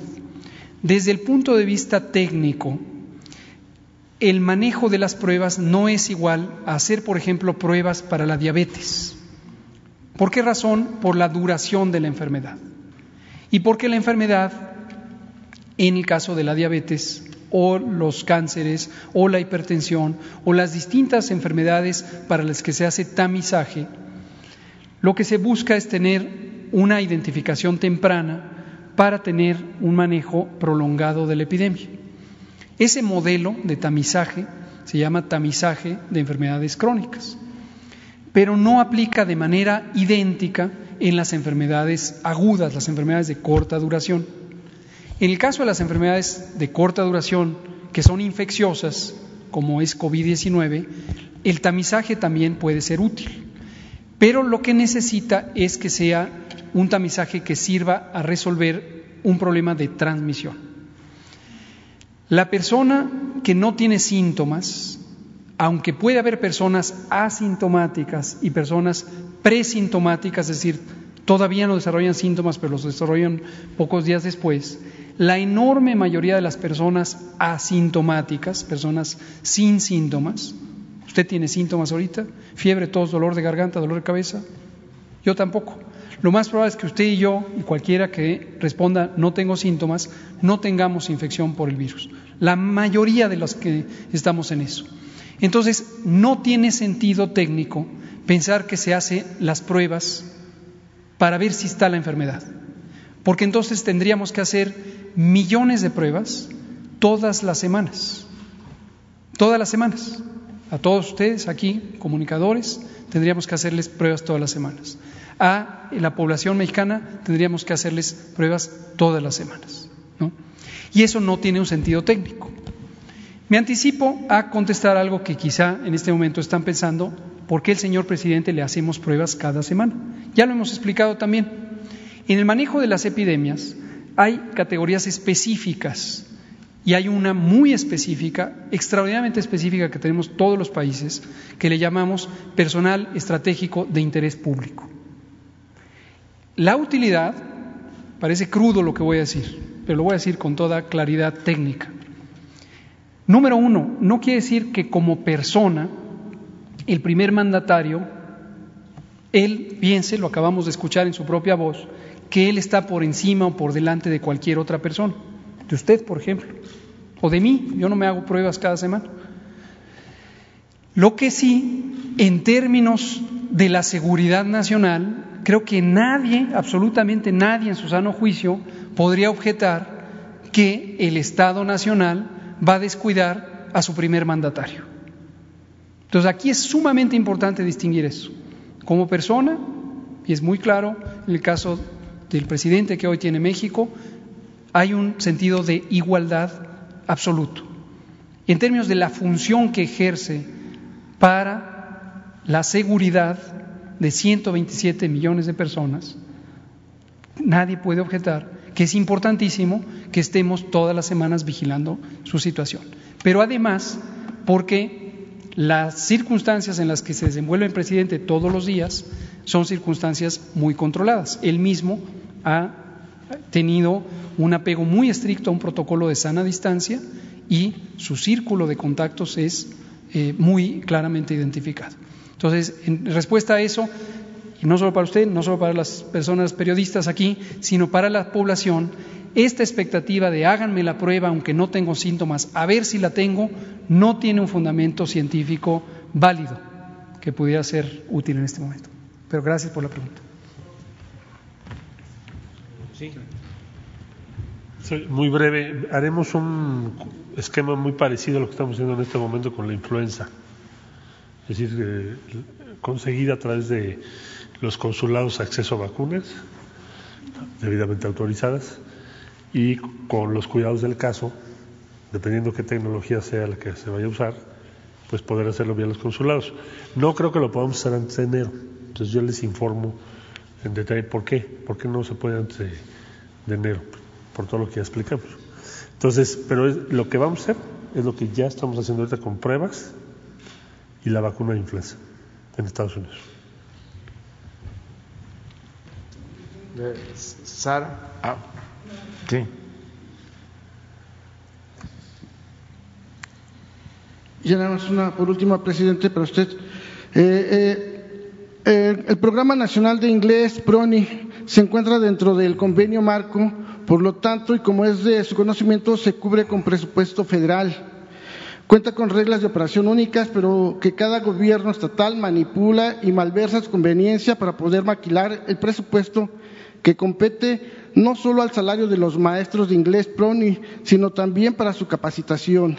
En las reglas de operación PRONI se les etiqueta como asesores externos especializados, lo que usa el Estado como pretexto para no basificarlos. Estas maestras y maestros han intentado de, distintas formas ser escuchados, ser tomados en cuenta y que se conozca su situación actual. Han estado presentes ante la Comisión de Educación, presidida por la diputada Adela Piña Bernal, en la Comisión de Trabajo y Prevención Social, presidida por el diputado Manuel de Jesús Valdenebro, Arredondo en la Comisión de Seguridad Social presidida por la diputada Mari Carmen Bernal Martínez y también en la Comisión de Hacienda presidida por la diputada Patricia Terrazas Vaca. Este asunto, señor presidente, tomó mayor fuerza con la iniciativa que se logró gracias al movimiento en el estado de Tamaulipas, donde se logró la basificación de más de dos mil teachers, así como su reconocimiento de antigüedad en diversas ocasiones le han entregado su pliego petitorio al secretario de Educación Pública, Esteban Moctezuma Barragán. Él tiene incluso ya conocimiento de todo esto, de todo lo que aquí se le está exponiendo. Señor presidente, quien desafortunadamente no ha mostrado interés en apoyar a las familias Proni, que no cuentan con este servicio, eh, servicio médico ni prestaciones de ley.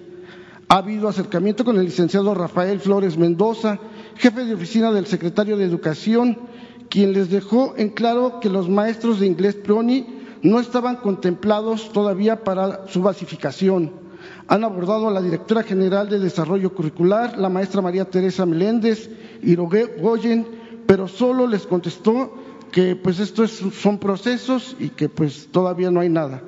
En el presente tiempo de pandemia que todo México está pasando, más de dos mil teachers PRONI no fueron recontratados porque no cubren el perfil académico después de ya estar trabajando más de cinco años. Lo que los estados no reconocen es que las reglas de operación también especifican que el Estado es el responsable de la profesionalización de estos maestros. Tema delicado en que en estados como San Luis Potosí y Michoacán siguen los teachers esperando sus salarios desde el mes de septiembre. Por ello, presidente, estos maestros y maestras eh, han solicitado en, lo que inicia el proceso de basificación que se lleve a cabo un contrato único nacional para los teachers donde se establezcan sus pagos en tiempo y forma, así como el pago de sus vacaciones, que los estados ya no sean intermediarios de su presupuesto para que dejen de manipularlos y maquillarlos, y sobre todo que cambien las reglas de operación, las cuales reconocen a los teachers como asesores externos y no como maestros y maestras. Sería todo, presidente. Sí, vamos a que este, de nuevo Esteban Moctezuma este, dé respuesta al planteamiento de los maestros de inglés que hacen a través de tu persona. Este, si te parece, hacemos ese compromiso de que él eh, dé una respuesta a través tuyo. Sara.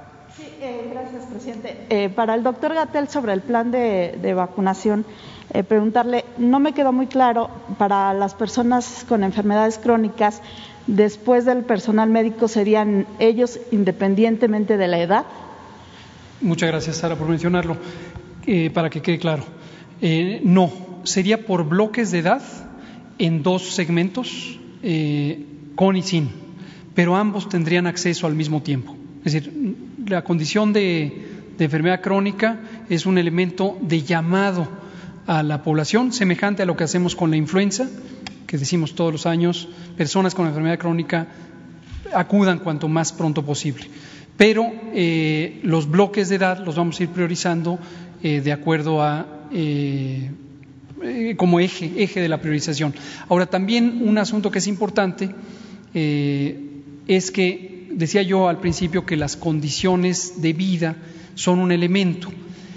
Independientemente de la priorización de los individuos, que está con el eje de edad y que tiene los componentes de con y sin comorbilidades, activamente la realidad epidémica nos va a ir diciendo dónde vamos a ir desplazando más aceleradamente las eh, vacunas. Que quede claro, todos los 32 estados de la República, todos los municipios, es decir, toda la población tiene el mismo eh, nivel de acceso de todos. Pero desde luego, si hay un estado que está teniendo un momento de emergencia epidémica, pues tenemos que anticipar o acelerar el paso en ese estado o en esa región. Es decir, será de acuerdo a la edad, independientemente de es correcto, es y correcto. Preguntarle eh, si conforme avanza el tiempo eh, llegan más vacunas, se compran eh, más vacunas, digamos, se producen más de acuerdo a los avances que hay, ¿se podría acelerar también el plan de vacunación o ese ya se quedaría independientemente de eso? Qué buena pregunta, también muchas gracias.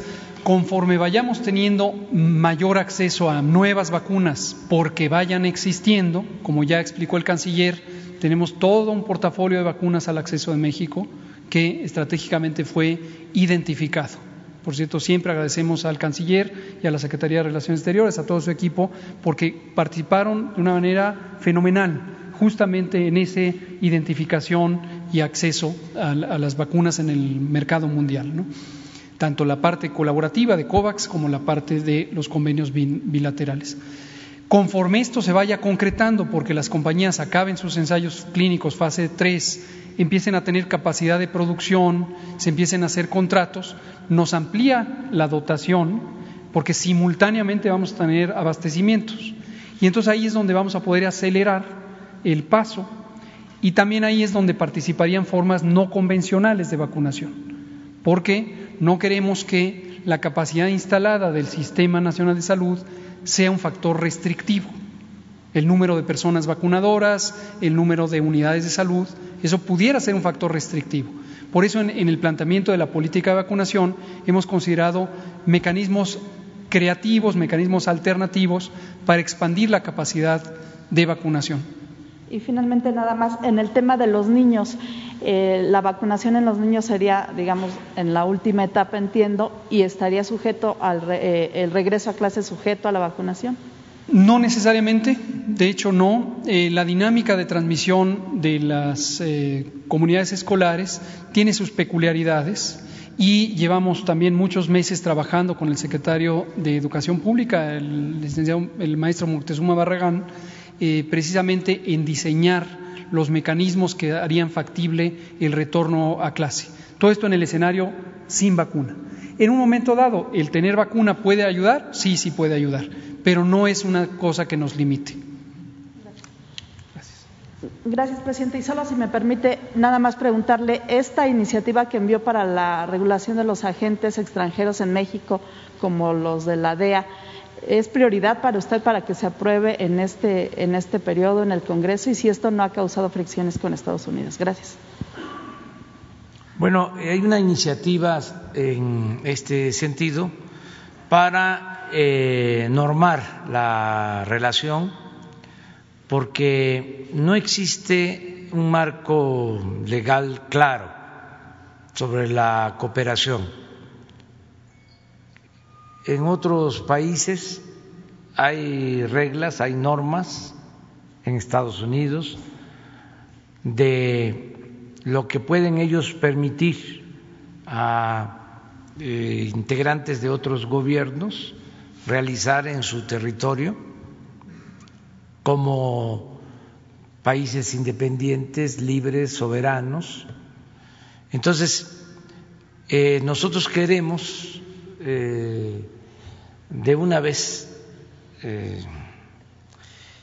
resolver esto, que las reglas estén claras, que la relación la tenga el Estado mexicano a través de una dependencia responsable, que no eh, se pueda tener relaciones con todas las secretarías sin saber eh, el tipo de misión que se está llevando a cabo.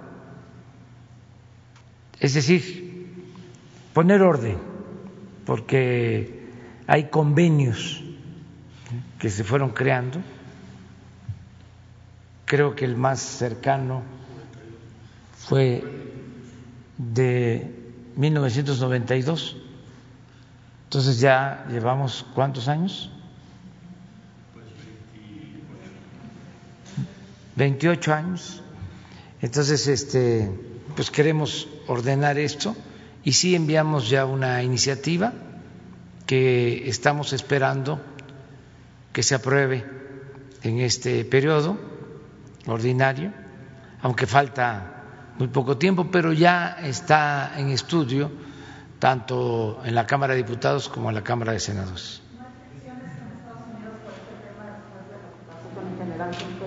No, no, este, son muy respetuosos los del gobierno estadounidense este, de las decisiones que nosotros tomamos, como también nosotros somos respetuosos de las decisiones que toman en Estados Unidos y en cualquier otro país. Entonces sí necesitamos este, que haya reglas claras en la cooperación. Como sucede en cualquier país ¿eh? del mundo.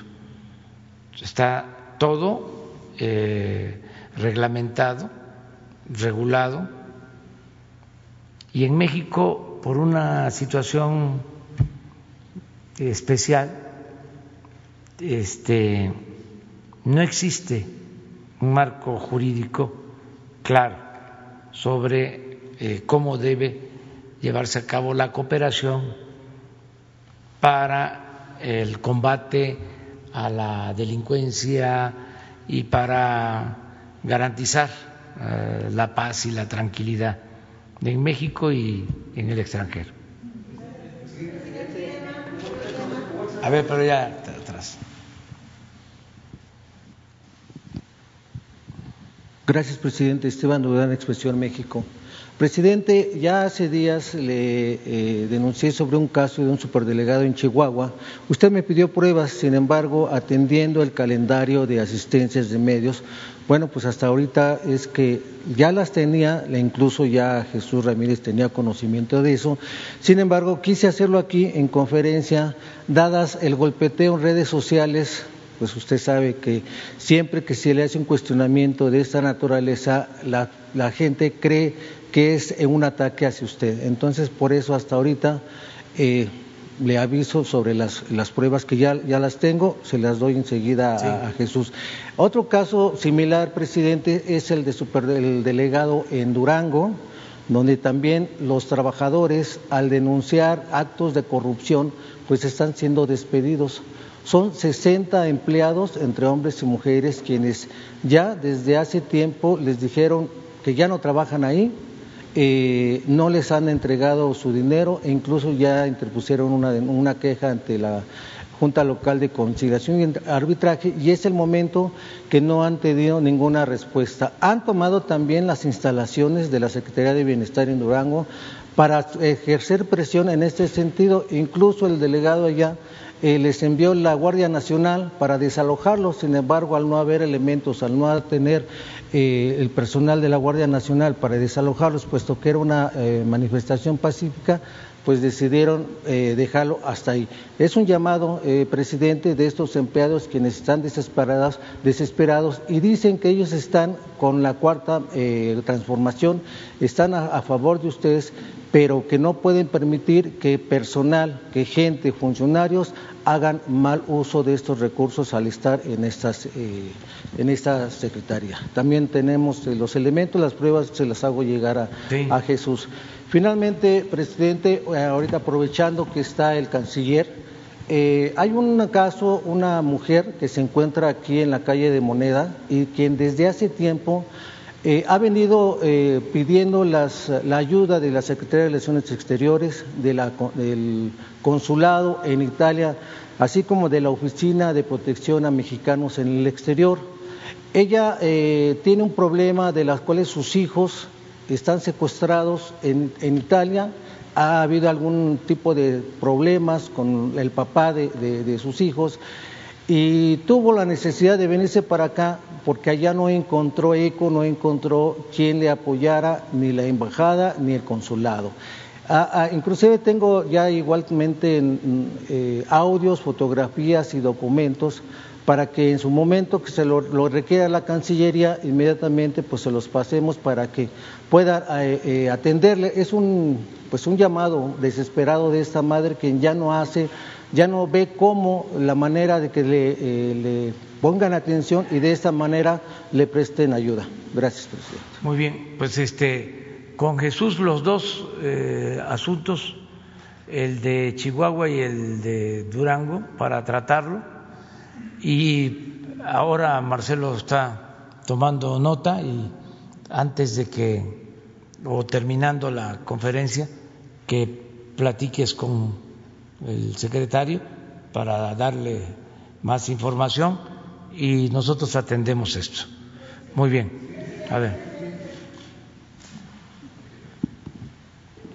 Eh, ¿Qué tal, presidente? Buenos días, Carlos Calzada Radio Educación. La primera pregunta sería, un juez, eh, una jueza eh, determinó otorgar un arpado definitivo contra una de las etapas de construcción en Campeche del tren Maya. Eh, me gustaría conocer su opinión a este respecto.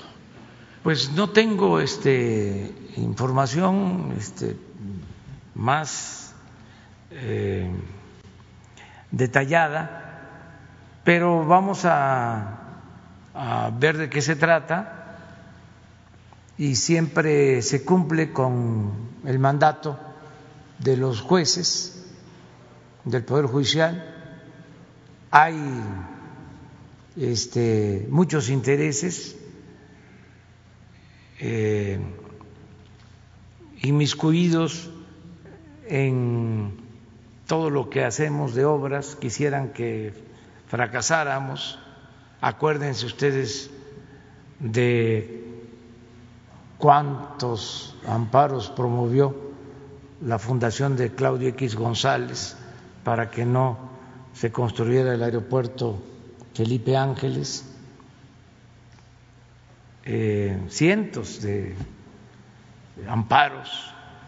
Lo mismo en el caso del tren Maya, hay varios amparos.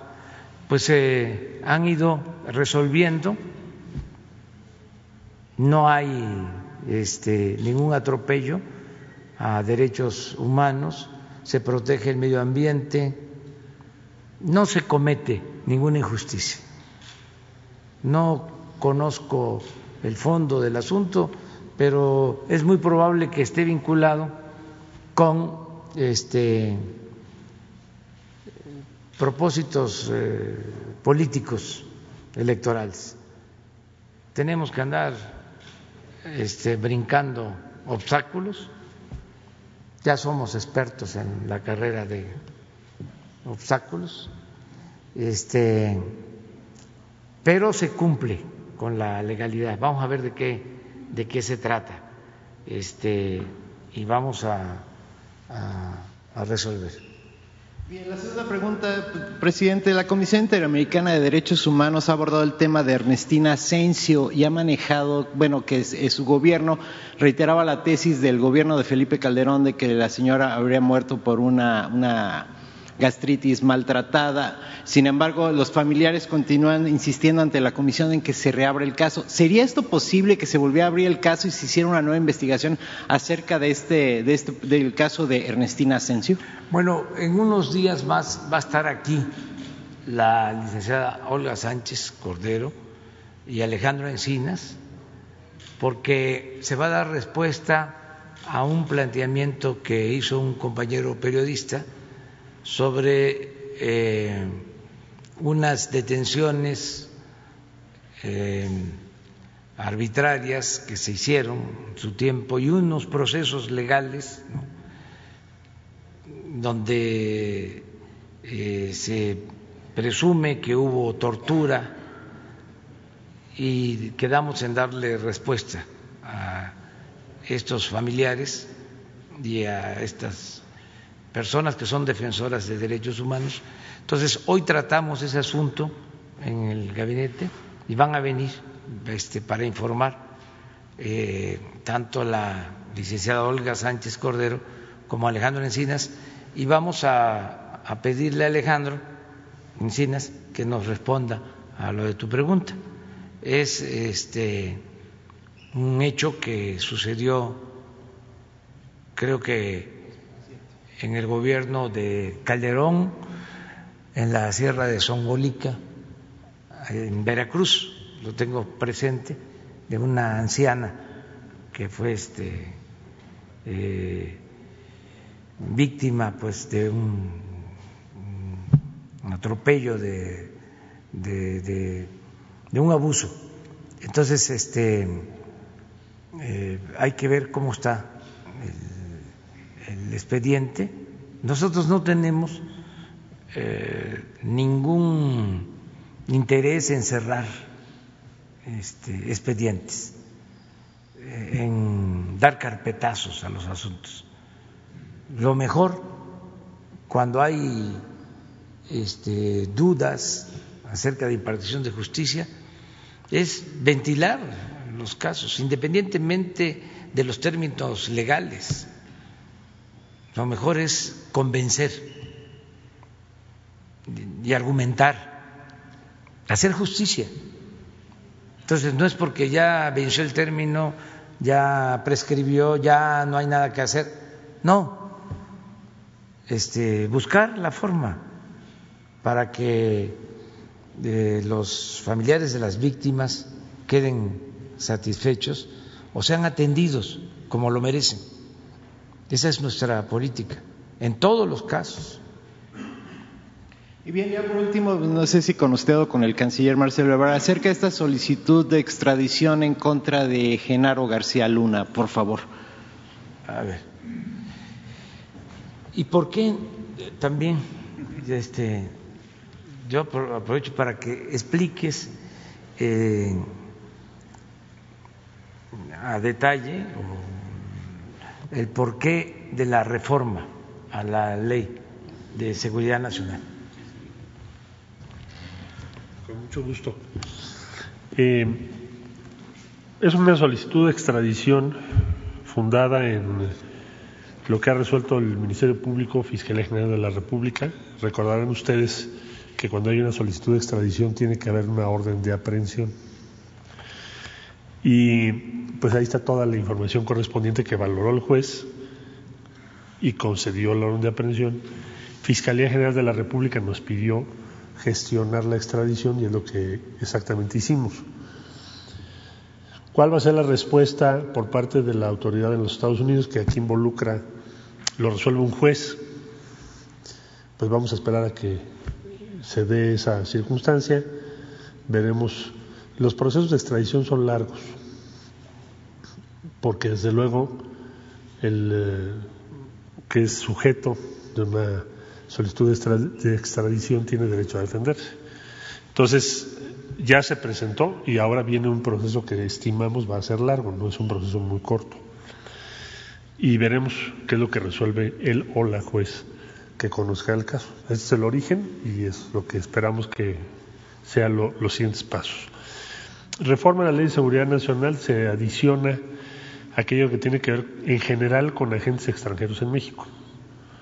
Desde luego, que hay muy diversas disposiciones de diferente orden jerárquico normativo. Te vas a encontrar notas diplomáticas, en el caso de Estados Unidos, pero no solo. Te vas a encontrar disposiciones que obligan a diferentes instancias del Ejecutivo Federal, como es el acuerdo de 1992. Te vas a encontrar acuerdos bilaterales, pero no hay un código en donde puedas tú ver claramente cuáles son las reglas que se deben de seguir. Entonces, el primer propósito es que aquello que está en diferentes disposiciones de diferentes jerarquías se toma para establecerlo claramente en un solo cuerpo legal que es esa ley que regula la seguridad nacional. Eh, segundo lugar, pues obliga a todos los agentes no solo a los de la DEA, no solo a los de Estados Unidos, no está hecho para un país, está hecho para todos los agentes extranjeros en México. Eh, tiene dos elementos sustantivos, si se me permite. El primero es, entonces, codificar, precisar diversas obligaciones o limitaciones que están establecidas en muy distintos ordenamientos, pero acá están en una, en una sola disposición legal, si así lo acuerda el Senado de la República y la Cámara de Diputados. Segundo, principio de reciprocidad. No se está pidiendo o estableciendo en, eh, en esas disposiciones nada que sea distinto a lo que le piden a un mexicano, me refiero a agente diplomático, en el exterior. Tenemos que informar, por supuesto, la acreditación, la información, el respeto a los límites de ley en el país en el que estemos. Por ejemplo, los agregados militares o navales o los enviados de diversas instituciones de México, la Fiscalía General de la República o la Guardia Nacional, tienen las mismas obligaciones, entonces principio de reciprocidad. El primero es un principio de orden, el segundo es un principio de reciprocidad frente al exterior y un tercer elemento sustantivo que es el, el ordenamiento al que debemos sujetarnos los servidores públicos federales, estatales o municipales, que eso deviene de la Constitución de la República. ¿Por qué? La Constitución dice la política exterior es una potestad del Ejecutivo Federal. Entonces no puede haber convenios de un Estado o un municipio, no puede haber reuniones, intercambios de información que no sean del conocimiento del Ejecutivo Federal, porque es lo que manda la Constitución de la República. Entonces, síntesis. El primero es un tema de orden y de que quede claramente establecido en la ley, porque al hacerse así es exigible. Si no, es a veces sí y a veces no, depende. Es exigible. Segundo, establece el principio de reciprocidad respecto a otras naciones del mundo, todas en general, ¿eh? donde lo que se le exige a México es lo que México exige. Claro que el principio de reciprocidad es mucho más complejo que eso, pero lo hago, lo sintetizo para explicar cuál es el fundamento. Y tercero, tiene mucho que ver con el orden interno, no con otros países, que es cómo deben conducirse los diferentes funcionarios respecto a agentes extranjeros acreditados en México. No es opcional está claramente establecido en la Constitución y el límite es el respeto a la soberanía de México. Entonces, ese es el propósito. No está esta disposición legal organizada en torno a una agencia, a un hecho o a un país, sino a todas las representaciones de México. Le vamos a dar a ella luego. Estás pendiente.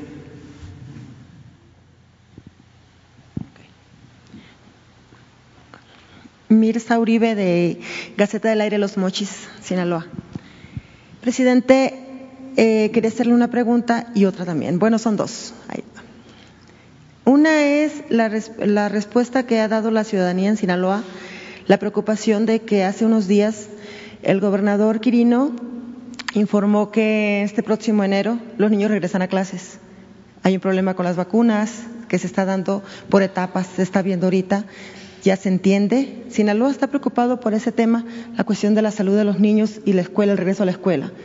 Esa es una para el doctor Cater, la pregunta cuándo o por qué o qué se puede hacer ahí en ese momento.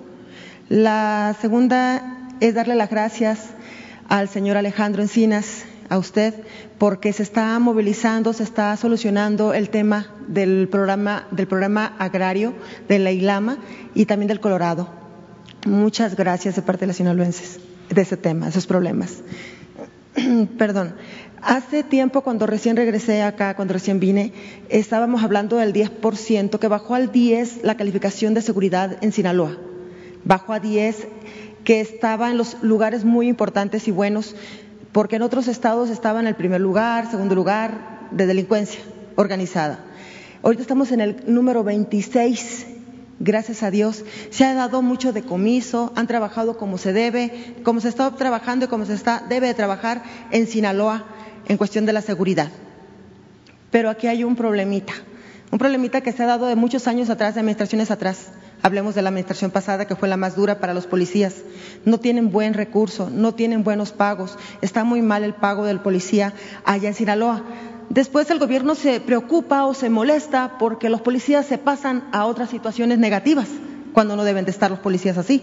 Pero desgraciadamente la administración pasada también de gobierno dañó mucho el tema de los pagos del salario del policía en municipales y estatales en aquellos lugares como Sinaloa.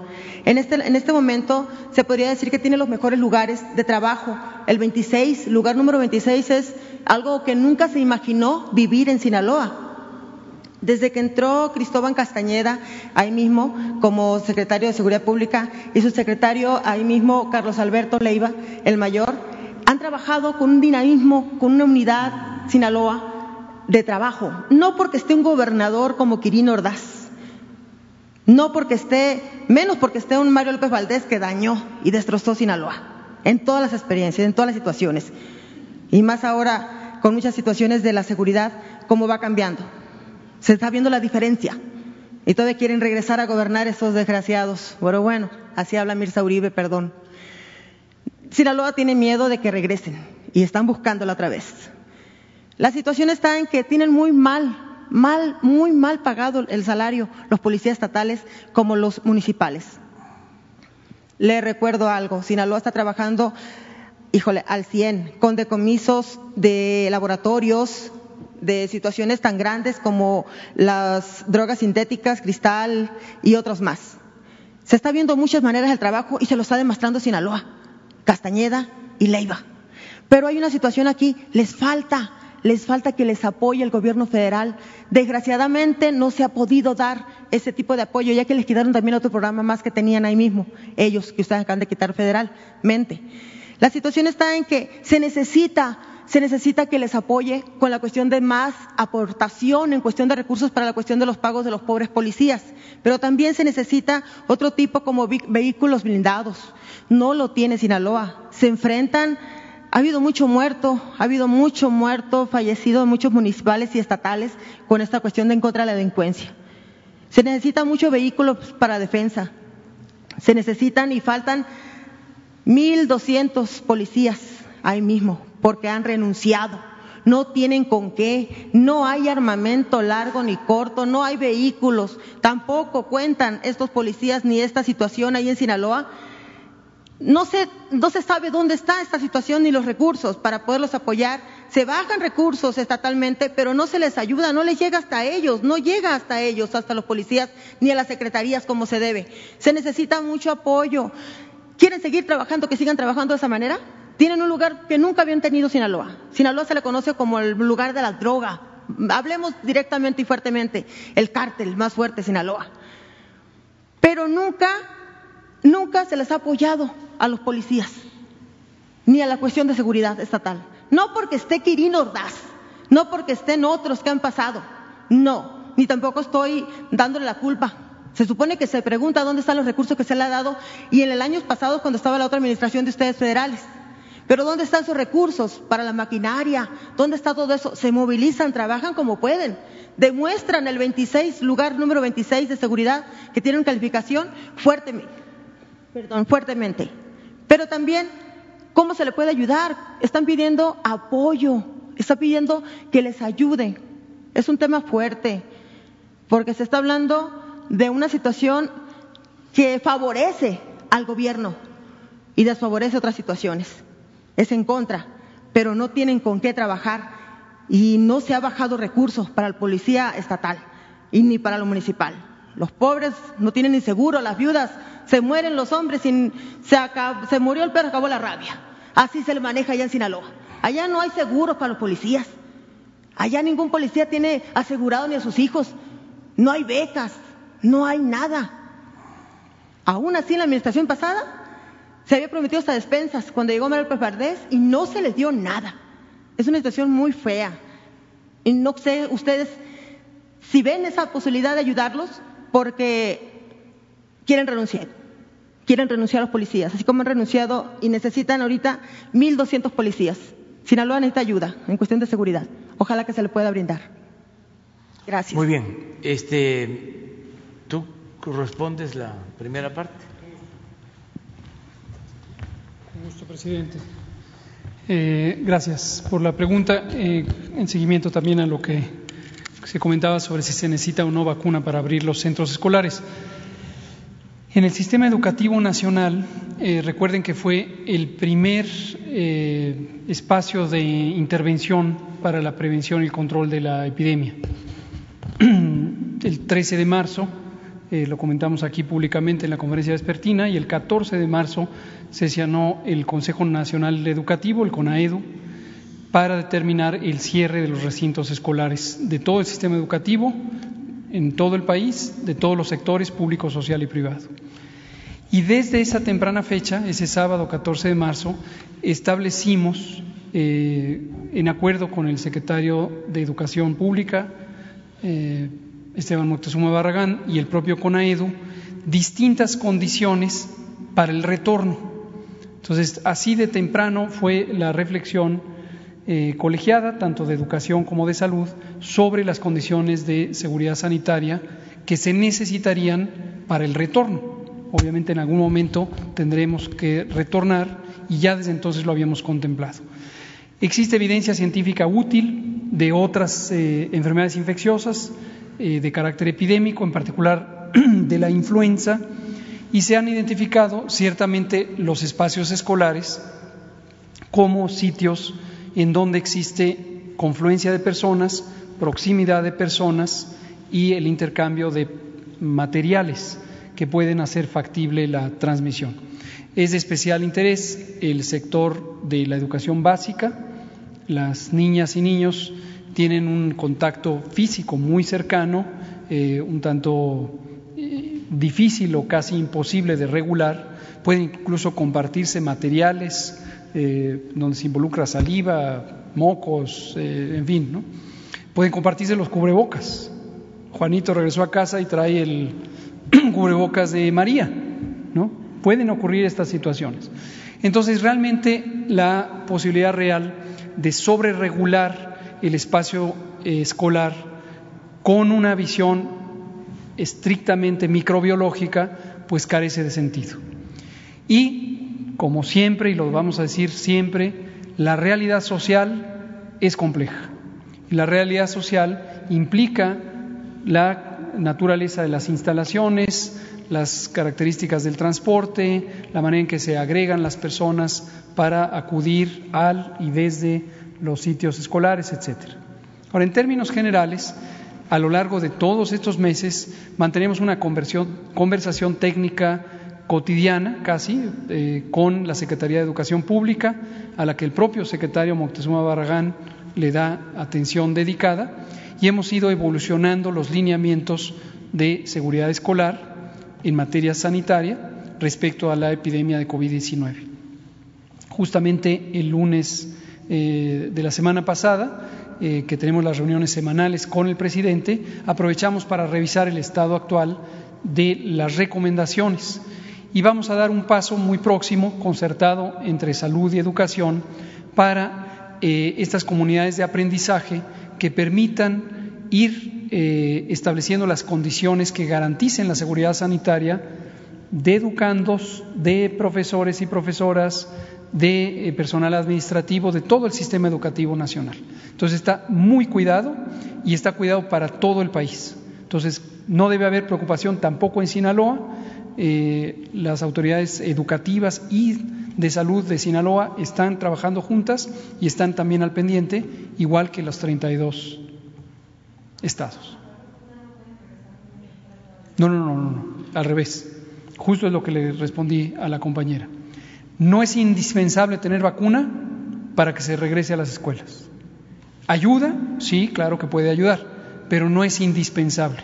Hemos considerado ya, llevamos meses trabajando en esto, las condiciones de seguridad sanitaria que permitirían retornos, desde luego cuando el riesgo disminuya, no cuando estén en riesgo alto los estados y los municipios, pero conforme el riesgo disminuye se puede empezar a incorporar. Ahora mismo, justo en los estados que están en verde, ya se podría abrir y los estados que están en amarillo ya eh, empezamos con este proceso de eh, gradual de eh, establecimiento de las condiciones físicas, los protocolos del filtro corresponsable eh, sanitario, etcétera.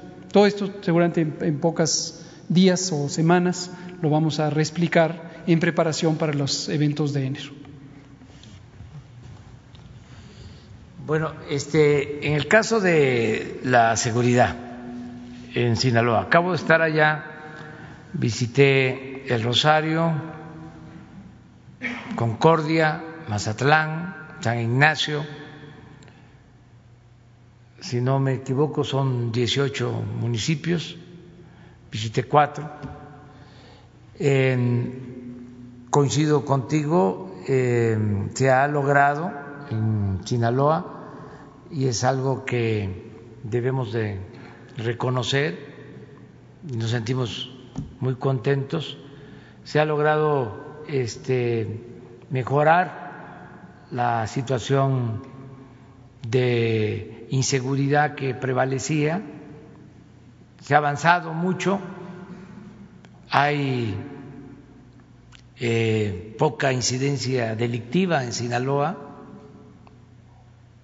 es algo que no sucedía, tenía tiempo,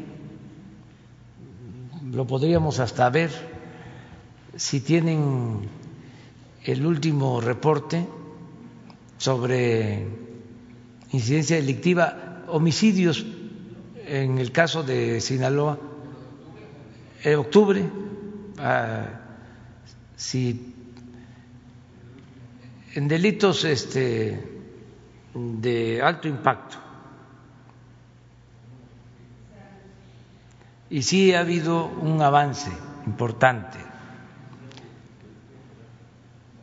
Cada eh, día 20 del mes se informa sobre la situación de seguridad en el país.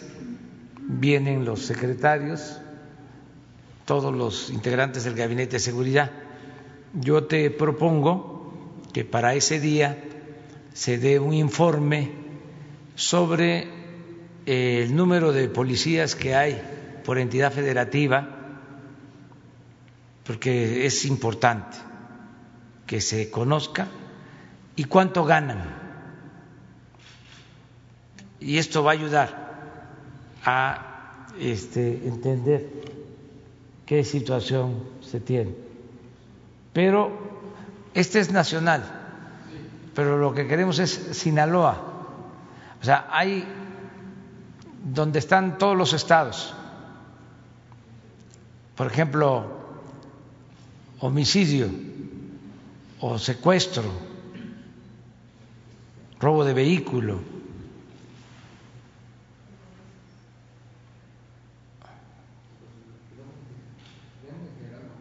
En general, nada más para ver si la hipótesis se puede probar.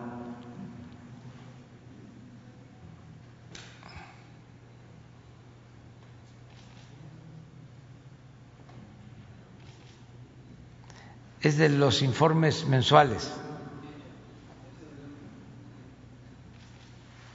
Estos.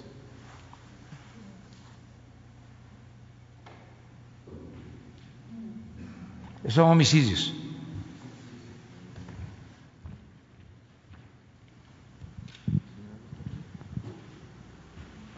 Aquí está Sinaloa.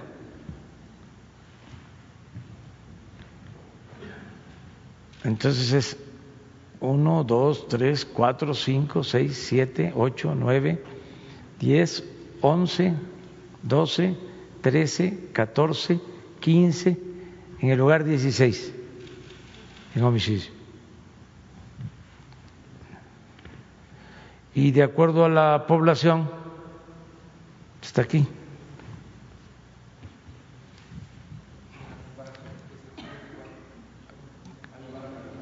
¿En cuál? A ver. Estos son los que han aumentado. Este es con a finales de octubre. Y esto es lo que han disminuido. O los estados que disminuyeron en, que son 21, en homicidio, ¿verdad? Homicidio doloso. Y aquí está Sinaloa. 7.4 menos. O sea, sí es este, cierto lo que tú dices, este, falta eh, revisar lo que están ganando los policías y eh, la protección que tienen, es decir, las prestaciones que deben de tener. Eso eh, alrededor del día 20 de este mes lo explicamos. Eh, es importante poder decir de que un estado como Sinaloa tenga estos buenos resultados, porque eh, Sinaloa es un estado eh, de mujeres, de hombres, trabajadores, este Sinaloa es el granero del país, es donde se producen los alimentos básicos. Y este se está eh, ahora en un buen momento a pesar de la pandemia, eso lo puede constatar y están haciendo buen trabajo las autoridades. No quiero este, generar polémica, pero eh, estuvieron con nosotros los presidentes municipales de El Rosario, de Mazatlán, de Angostura, de San Ignacio, los cuatro presidentes municipales, y están trabajando bien, y lo mismo el gobernador Quirino Ordaz. Este, y así también en otras partes del país, donde las autoridades locales están cumpliendo eh, con su deber, con su responsabilidad. Y en el caso de Sinaloa se está actuando de manera conjunta, gobiernos municipales, el gobierno del Estado y el gobierno federal. Y hay eh, muchas acciones en beneficio de la, gente y van a seguir teniendo los sinaloenses apoyo del gobierno federal. Y ahora sí, ya quedamos, el día 20 se da a conocer cuánto ganan los policías en el país. ¿Cuántos policías hay? Este, ¿Cuánto ganan? ¿Qué prestaciones eh, tienen? Que esto es muy importante, eh, y también aprovechar para ver el avance de la Guardia Nacional. Hay este, ya estados en donde son más los elementos de la Guardia Nacional que los policías estatales, porque se ha ido avanzando y se trabaja de manera coordinada, de manera conjunta. Nos vemos mañana, quedas pendiente, mañana. No, no, pero este, Jesús, ya, ya, mañana. Vamos, sí, mañana, este, este, sí, sí, voy, vamos a Sonora, vamos a ir a Sonora el lunes y el martes de la semana próxima. Eh, es posible que sea Oaxaca. Oaxaca, visita a los caminos de Oaxaca que están construyendo los mismos habitantes de las comunidades y de los municipios de usos y costumbres y vamos a, supervisar caminos. Bueno, el viernes es eh, probable Oaxaca. El sábado no hay actividad por respeto al día. Este, el domingo, sí, también Caminos, Oaxaca. El lunes tenemos la conferencia y nos vamos eh, a Sonora, eh, hacia Bavispe, pero pasamos a Moctezuma, porque vamos a inaugurar eh, un cuartel de la Guardia Nacional, Moctezuma. Dormimos en Bavispe el martes. La reunión de seguridad y la reunión de salud se va a llevar a cabo desde eh, Bavispe, Sonora, el martes, y la conferencia también el martes. Y nos regresamos y el miércoles estamos aquí de nuevo.